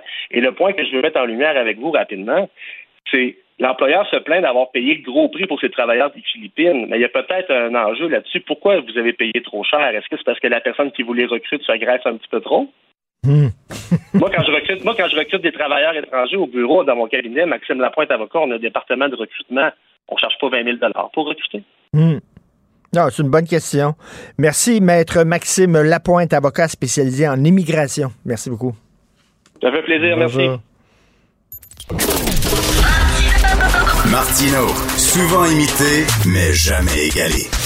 Vous écoutez Martino, Cube, Radio. Alors, c'est la semaine de la pensée critique avec Guy Perkins. Guy, je veux tout de suite parler de ce vidéo qu'on s'est partagé, toi et moi, qui me fait presque pleurer. Vraiment, j'ai trouvé ça d'une telle tristesse, Guy. C'est Richard Dawkins qui était à l'émission Uncensored de Pierce Morgan. On sait Pierce Morgan, le fameux journaliste animateur britannique. Présente-nous, c'est qui Richard Dawkins avant d'écouter euh, l'extrait de l'émission en question. C'est qui Dawkins, Guy? Ben, après Paul McCartney, au niveau de mes, euh, mes idoles, de Richard Dawkins est à peu près au même niveau. C'est-à-dire dans une autre sphère, évidemment, c'est un biologiste de l'évolution, c'est une sommité dans son domaine, euh, c'est un héritier de, Charles Darwin, si on peut dire. Son son son œuvre phare, c'est le, le, gène le gène égoïste qui a écrit il y a une trentaine d'années, mais même plus, qui, qui, est devenu quand même un, livre de référence dans le domaine de la, de la biologie d'évolution. Puis aussi, ben c'est un type que, euh, qui est très brillant, qui est un qui est à la fois aussi un philosophe, un commentateur de la, de la société. Euh, et lui, d'ailleurs, s'est démarqué. Dans l'autre livre qu'il a écrit, c'était des livres essentiellement scientifiques, mais il y a deux livres qu'il a, écrit deux livres euh, par rapport à la religion, puis de, il a reçu l'étiquette de justement d'un des de la mouvance de, du nouvel athéisme dans les années 2000 avec son livre The God Delusion. C'est ça. Donc, euh, avec, Chris, euh, Christopher Hitchens. Avec Christopher Hitchens, Sam, Harris et Daniel Dennett. Bon, c'est un gars justement qui critique beaucoup les religions, euh, qui a un discours qui s'apparente beaucoup à toi, puis c'est pour ça que tu l'aimes beaucoup. Oui. Donc, il est à l'émission Uncensored et Piers Morgan lui demande de se prononcer sur Salman Rushdie, qui a été en, victime, on le sait, d'une attaque sauvage. Il a perdu l'usage d'une main, d'un œil et tout ça, et de son retour à la vie publique. Et Richard Dawkins refuse de répondre aux questions. On écoute, ça dure une minute et 12 secondes, et j'aimerais qu'on l'écoute au complet parce que je trouve ça terrifiant. On écoute ça. Big debate about this ISIS bride, Shamima Begum, whether she should be allowed to come back to this country. Do you have a view about that? I'd rather not say. You'd rather not say? I haven't studied it enough. Well, she was married to an ISIS fighter. I, yeah, I, I know. She was a young, but she was 15 yes. when she went out there. The, yes. The, the, debate really is was she groomed to be part of this terror group yes. in Syria? And as such, should we show mercy and allow her back to this country? Yes, I'm not, I'm not going to say about that. Are you worried about, I mean, do you get threats because of the positions you've taken on some of these things? Yeah. When you saw what happened to Salman Rushdie, yeah. didn't send a shudder through you? Are you saying no, you don't want to talk about it? Or yes. Right. I mean, that's interesting in itself. Because is it, there are areas which you would prefer not to discuss. Yes. I should have said that before we started. Yeah. No, but listen, I, I'm, I think it's sad that you can't. I don't think anything should be off limits in interviews with people like you. Mm. The whole point of the world's smartest thinkers is we ought to be able to have free and open debate. But I don't think we do because people use murderous retribution against free speech. Really is what it amounts. Guy, il lui demande qu'est-ce que tu penses de ça, une fille qui est partie en Syrie euh, se battre aux côtés de l'ISIS, euh, l'État islamique, elle veut revenir ici. Est-ce qu'on devrait ah, J'ai aucune opinion là-dessus. Puis Salman Rushdie, puis tout ça, aucune opinion là-dessus. Est-ce que vous recevez des menaces de la part des islamistes extrémistes, ça? je ne veux pas en parler. Et là, tu te dis, écoute, je te jure, j'avais les, yeux pleins d'eau. Je me dis, Richard Dawkins? A peur pour sa vie et se ferme la gueule. Euh, qu'est-ce que tu penses de cette entrevue-là? Je le vois en deux temps. Puis comme je t'avais partagé, c'est que euh, je voulais sortir un petit peu du cadre euh, justement du clip que tu m'as envoyé. J'ai regardé l'entrevue au complet, c'est-à-dire c'est un petit bout d'une entrevue beaucoup plus plus grande sur l'ensemble de son œuvre. OK. Mais là-dessus, je le vois, je le vois de deux manières. Effectivement, strictement sur l'aspect que n'importe qui, que ce soit Richard Dawkins ou n'importe qui, craigne de porter de, un commentaire sur quelque chose qui est en lien avec l'islamisme. À la base, c'est un problème euh, fondamental, c'est un problème qu'on doit adresser et comme le dit Pierce Morgan, il ne devrait pas avoir de limite dans des choses qu'on discute. Ça, là-dessus, je pense que c'est... Euh, il a totalement raison, Pierce Morgan, là-dessus. Je, je, je, je l'endosse. Donc, donc euh, Guy, ici, il ne parle plus maintenant, lui, qui se gênait pas pour critiquer la religion, l'islam et toutes les religions. S'il ne parle plus, soit il a peur de ce qui est arrivé à Salman Rushdie, il a peur que ça lui arrive, ou soit il a reçu des menaces. Mais en tout cas, il s'auto-censure, c'est sûr et certain. Et c'est d'une Oui, tristesse épouvantable. c'est effectivement d'une tristesse. Mais par, par contre, après ça, j'ai pris du recul. J'ai regardé les choses dans leur contexte aussi. C'est que faut pas oublier que Richard Dawkins est rendu à 82 ans. Il était victime d'un AVC en 2016. Le gars est peut-être fatigué aussi. Là. Euh, il est peut-être Mhm. fatigué. Il a peut-être il a donné plus que sa part. Mhm. Et puis lui, d'ailleurs, euh, là, évidemment, ça n'en fait pas mention dans, dans, dans, dans, dans ce, ce clip-là, mais plutôt dans l'entrevue, lui, évidemment, son, son, son athéisme, ou le, le- le- puisque l'étiquette qui lui colle, c'est justement le, le type, l'athée euh, quasiment revanchard, mais lui, il dit qu'il n'a jamais été revanchard. Pour lui, c'est un constat euh, rationnel qui fait que ce qui est proposé dans les religions, euh, c'est- c'est c'est- c'est une connerie. Mais lui, il veut être, euh, il veut que les gens se souviennent de lui comme le grand microbiologiste de, de l'évolution. Puis on dirait qu'il veut comme s'écarter de ça. Est-ce qu'on peut le blâmer? Non. Mais par contre, du même coup, ben, a- c'est triste de voir que ce gars-là, justement, comme abdiqué. Mais à quelque Mais- part, on peut le comprendre. On peut le Mais- comprendre, mais j'aime ce que tu dis. Le, le gars, il dit, attends minute, moi, j'ai beaucoup, beaucoup parlé de sa religion. J'ai fait, j'ai fait ce que j'avais à faire. Il y en a d'autres qui vont prendre le flambeau. Est-ce que je peux revenir à ce que je suis, c'est-à-dire un, un- scientifique, un théoricien de l'évolution et parler de ça? Euh, j'ai 80, j'ai le droit à une retraite paisible et tout ça. J'ai fait ce que j'avais à dire à sa religion. J'ai dit ce que j'avais à dire. On peut-tu passer à autre chose? Effectivement. Faut- on, peut être déçu, mais moi, je veux pas être déçu de Richard Dawkins, parce qu'effectivement, c'est un grand scientifique d'abord et avant tout. Par contre, euh, le- l'épisode aura quand même fait relever qu'il y a des gens que, bon, le Dawkins, on peut comprendre pour- pourquoi il l'a fait, mais il y a des gens qui sont qui ont peur de parler, de donner leur opinion. Tu sais, au, départ, ce qu'il fait, parce que là, le, Mor- Morgan lui demande euh, son opinion sur le, le, le cas de Shamima Begum, qui est une, une adolescente britannique euh, qui est allée rejoindre l'État islamique, qui était embrigadée là-bas, puis que là, euh, justement, là, elle, elle, elle vient de se réveiller, puis elle veut avoir, ben, elle a perdu sa citoyenneté britannique, elle veut revenir. Puis là, lui, bien, il s'était contenté de dire, ben, je connais pas tout le dossier, je préfère ne pas commenter, mais évidemment, avec l'insistance de Morgan, ben là, je pense qu'il a voulu Mais- comme se retirer de ça, mais je peux le comprendre, je peux le comprendre. Christopher Hitchens est mort. Euh, Richard Dawkins ne veut plus en parler parce qu'il a peur ou il est fatigué, comme tu dis. Euh, je, serais curieux de voir ce que Sam Harris, qui est un autre, un, gars, un, combattant comme toi de la pensée critique et de la laïcité, ce qu'il pense de, de la réaction de, de, de son ami, Richard Dawkins. Je serais curieux. Je l'ai pas vu encore, mais c'est sûr que euh, connaissant Harris et la proximité qu'il y a avec Dawkins, qui va euh, très probablement commenter ce- cet épisode-là sur son podcast, là, évidemment, c'est c'est- c'est frais sorti du fourneau. Ça va être à suivre. On pourra peut-être en reparler la semaine prochaine, d'ailleurs. C'est toute, euh, c'est toute une entrevue. Mais c'est c'est un problème. C'est un problème que justement dans des télés euh, occidentales qu'on on s'impose, surtout dans, dans une émission qui s'appelle Uncensored. Il y, a, il y a un petit côté euh, ironique dans tout ça. Là, que Ben oui. Tu es obligé de te censurer dans une émission non censurée. Écoute, il y a- une directrice d'école, Christy, en Floride, là, c'est pas, c'est pas en Afghanistan, pas en Iran, une directrice d'école en Floride qui a perdu sa job parce qu'elle a montré une photo d'une statue de Michel-Ange. Guy, C'est complètement ridicule. On- le- les, les gens, parce que c'est ce que j'essaie de faire comprendre aux gens dans mon discours concernant les religions. Ça, tout le monde va me dire, ah ben là, c'est de respecter justement la liberté de conscience, la liberté de religion. Je veux bien, là, mais je veux critiquer parce que justement, les religions traditionnelles, les religions organisées, d'ailleurs, je publiais cette semaine que pour moi, là, c'est de la maltraitance aux enfants, parce que ça, c'est des choses qui se passent d'une génération à l'autre, dès- dès la naissance d'un enfant. Euh, moi, je trouve que c'est un problème.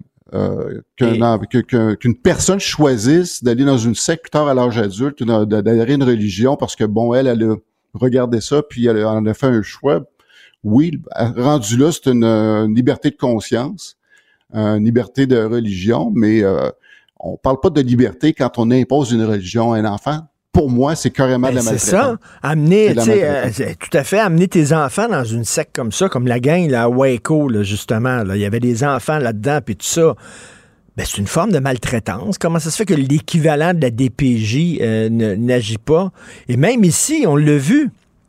dire, il y avait des sectes, euh, une secte acidique, qui, puis, qui élève des enfants dans l'ignorance. Ces enfants-là n'ont pas de cours d'histoire, pas de cours de géographie, arrivent à 18-20 ans, sont absolument pas équipés pour faire face au monde moderne, puis on accepte ça, Guy, sous, prétexte que c'est la religion. Euh, Est-ce qu'on l'accepte?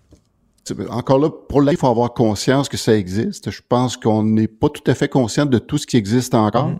Parce que depuis la séparation de l'État et de l'Église, euh, les gens ont comme la fausse impression que le, peuple québécois, si on parle de nous autres, a arrêté de croire. Non, les gens continuent à croire. ils le font de façon différente. C'est plus organisé comme c'était avant. Mais ça n'empêche pas les gens d'embarquer dans des trucs euh, totalement douteux. Puis d'ailleurs, je peux peut-être faire un, bon sur un des sujets que je voulais te parler, qui est euh, justement une dame de, de Shawinigan qui s'est portée acquéreur d'une église euh, euh, par elle-même, semble-t-il, mais là, j'ai mon lot de doutes, parce que c'est un article que j'ai vu sur le, dans le Nouvelliste qui date du 27 mars, donc euh, début de la semaine, euh, signé d'Éric Fauché.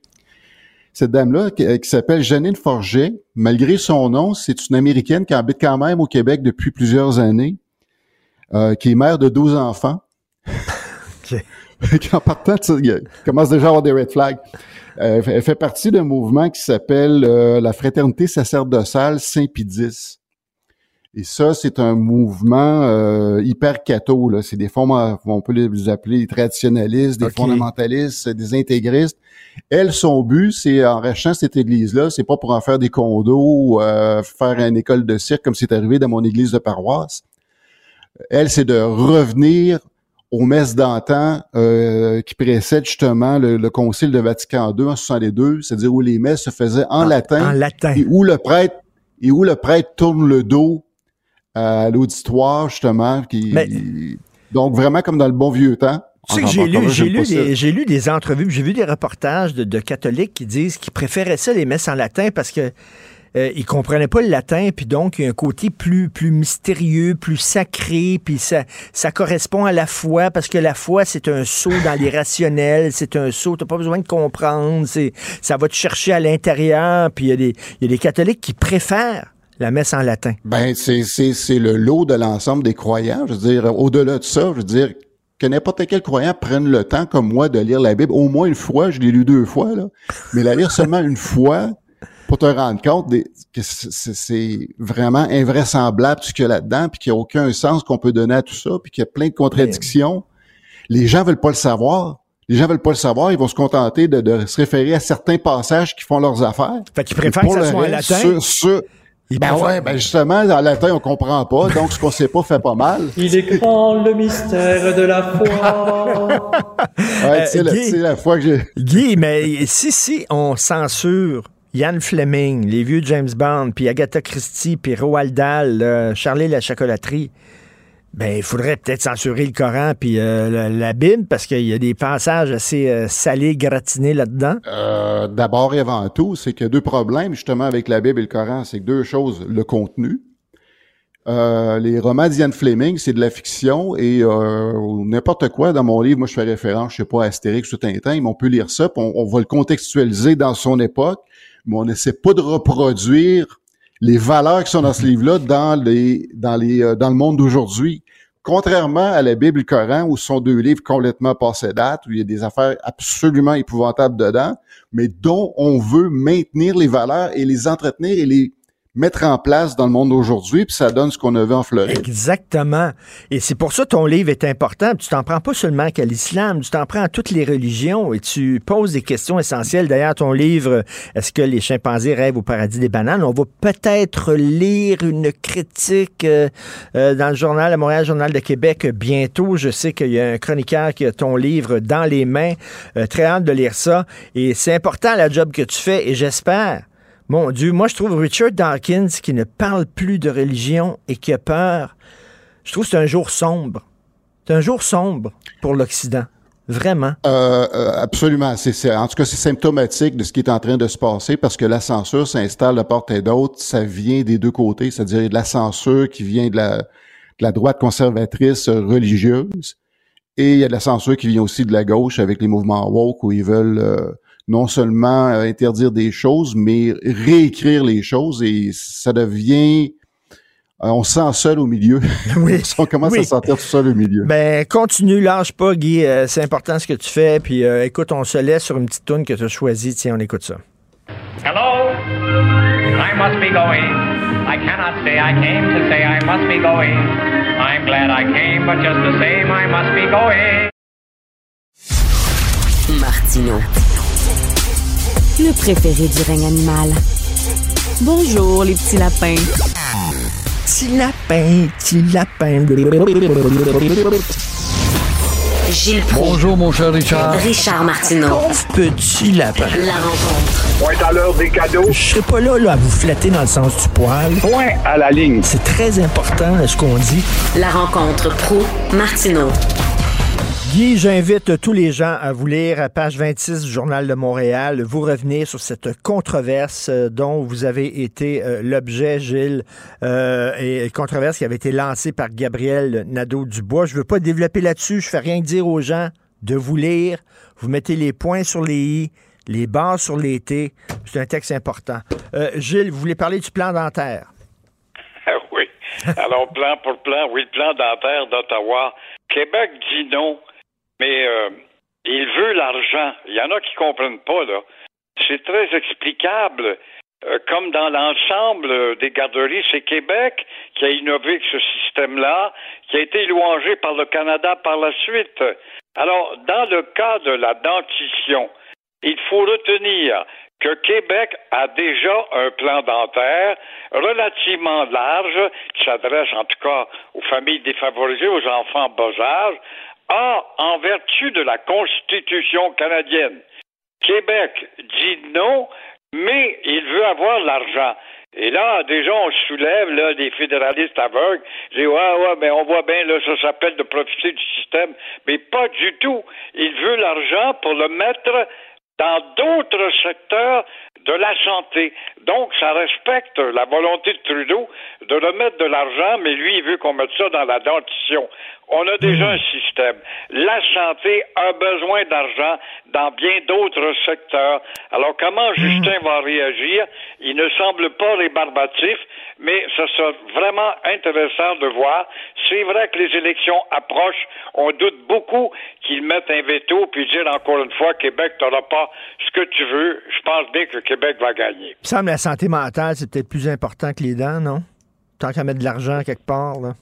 Voilà, quant à savoir, dans d'autres secteurs de la santé, voilà, vous avez un bel exemple et c'est un problème qui grandit tous les jours. On le voit dans les journaux à tous les matins quand il y a des fous furieux ou des folles qui partent en peur et qui font des dégâts inexplicables pour mettre ça sur le dos, la santé mentale qui a hmm. été négligée. Le Parti libéral va se redéfinir aujourd'hui. Hâte de voir ça, moi. Ça commence aujourd'hui. C'est aujourd'hui, en tout cas, que le Parti libéral tentera de se définir et trouver une place sur l'échiquier politique. Parce que sa place, elle s'amenuise. Pour des raisons qu'on connaît, ça a été tout simplement cette négation de reconnaître que ce parti-là, dans le passé, a été un grand parti à défendre les intérêts du Québec. Faut reculer aux frères d'Orion, puis de Jean Lesage, puis de Robert Bourassa. Alors, Pierre Arcan, un gars qui a déjà été mon patron, je travaillais avec lui même, et euh, André Pratt, un gars avec qui j'ai travaillé également la radio, et d'autres personnes, sont réunis pour essayer de définir et trouver une formule pour donner une place au Parti libéral, dont les sondages démontrent qu'il s'éloigne des préoccupations des Québécois. Alors, c'est euh, très, très facile, M. Pratt et M. Arta.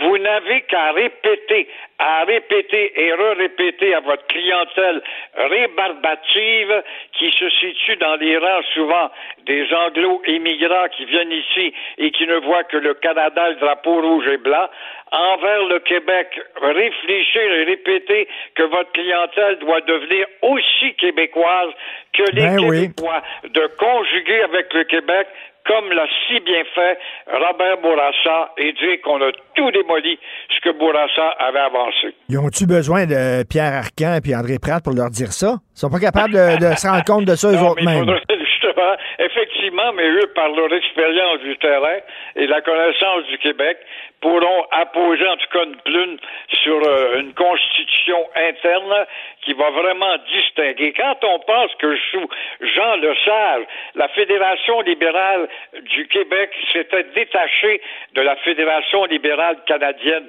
c'était une volonté de démontrer on est une nation, on n'est pas contre vous autres, le Canada, mais on est distinct, on a 350 ans d'histoire. Est-ce qu'on peut se définir? Et tout cela n'est plus là dans l'esprit et les textes du Parti libéral.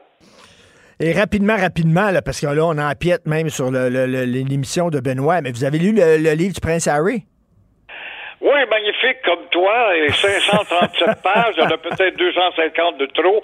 Beaucoup d'infantilisme, Ben mais oui. on comprend très bien le petit Harry, évidemment, avec la peine qu'il a subie lors de la perte de sa mère. Et là, il est prisonnier par la censure, les dictats imposés par Buckingham Palace. Il devient un homme quand il rentre dans l'armée. En Afghanistan, les terroristes voulaient l'enlever parce qu'il était une monnaie d'échange. Et par la suite, il rencontre cette belle fille qui, euh, évidemment, n'est pas de la culture britannique. On voit là le niveau d'éducation des Britanniques vis-à-vis euh, l'éducation américaine. On regarde de haut et finalement, on voit aussi qu'il y a une distorsion de pensée. Est-ce que de l'opportunisme de la part de son grand frère qui, lui, est désigné pour devenir roi, mais regarde de haut également?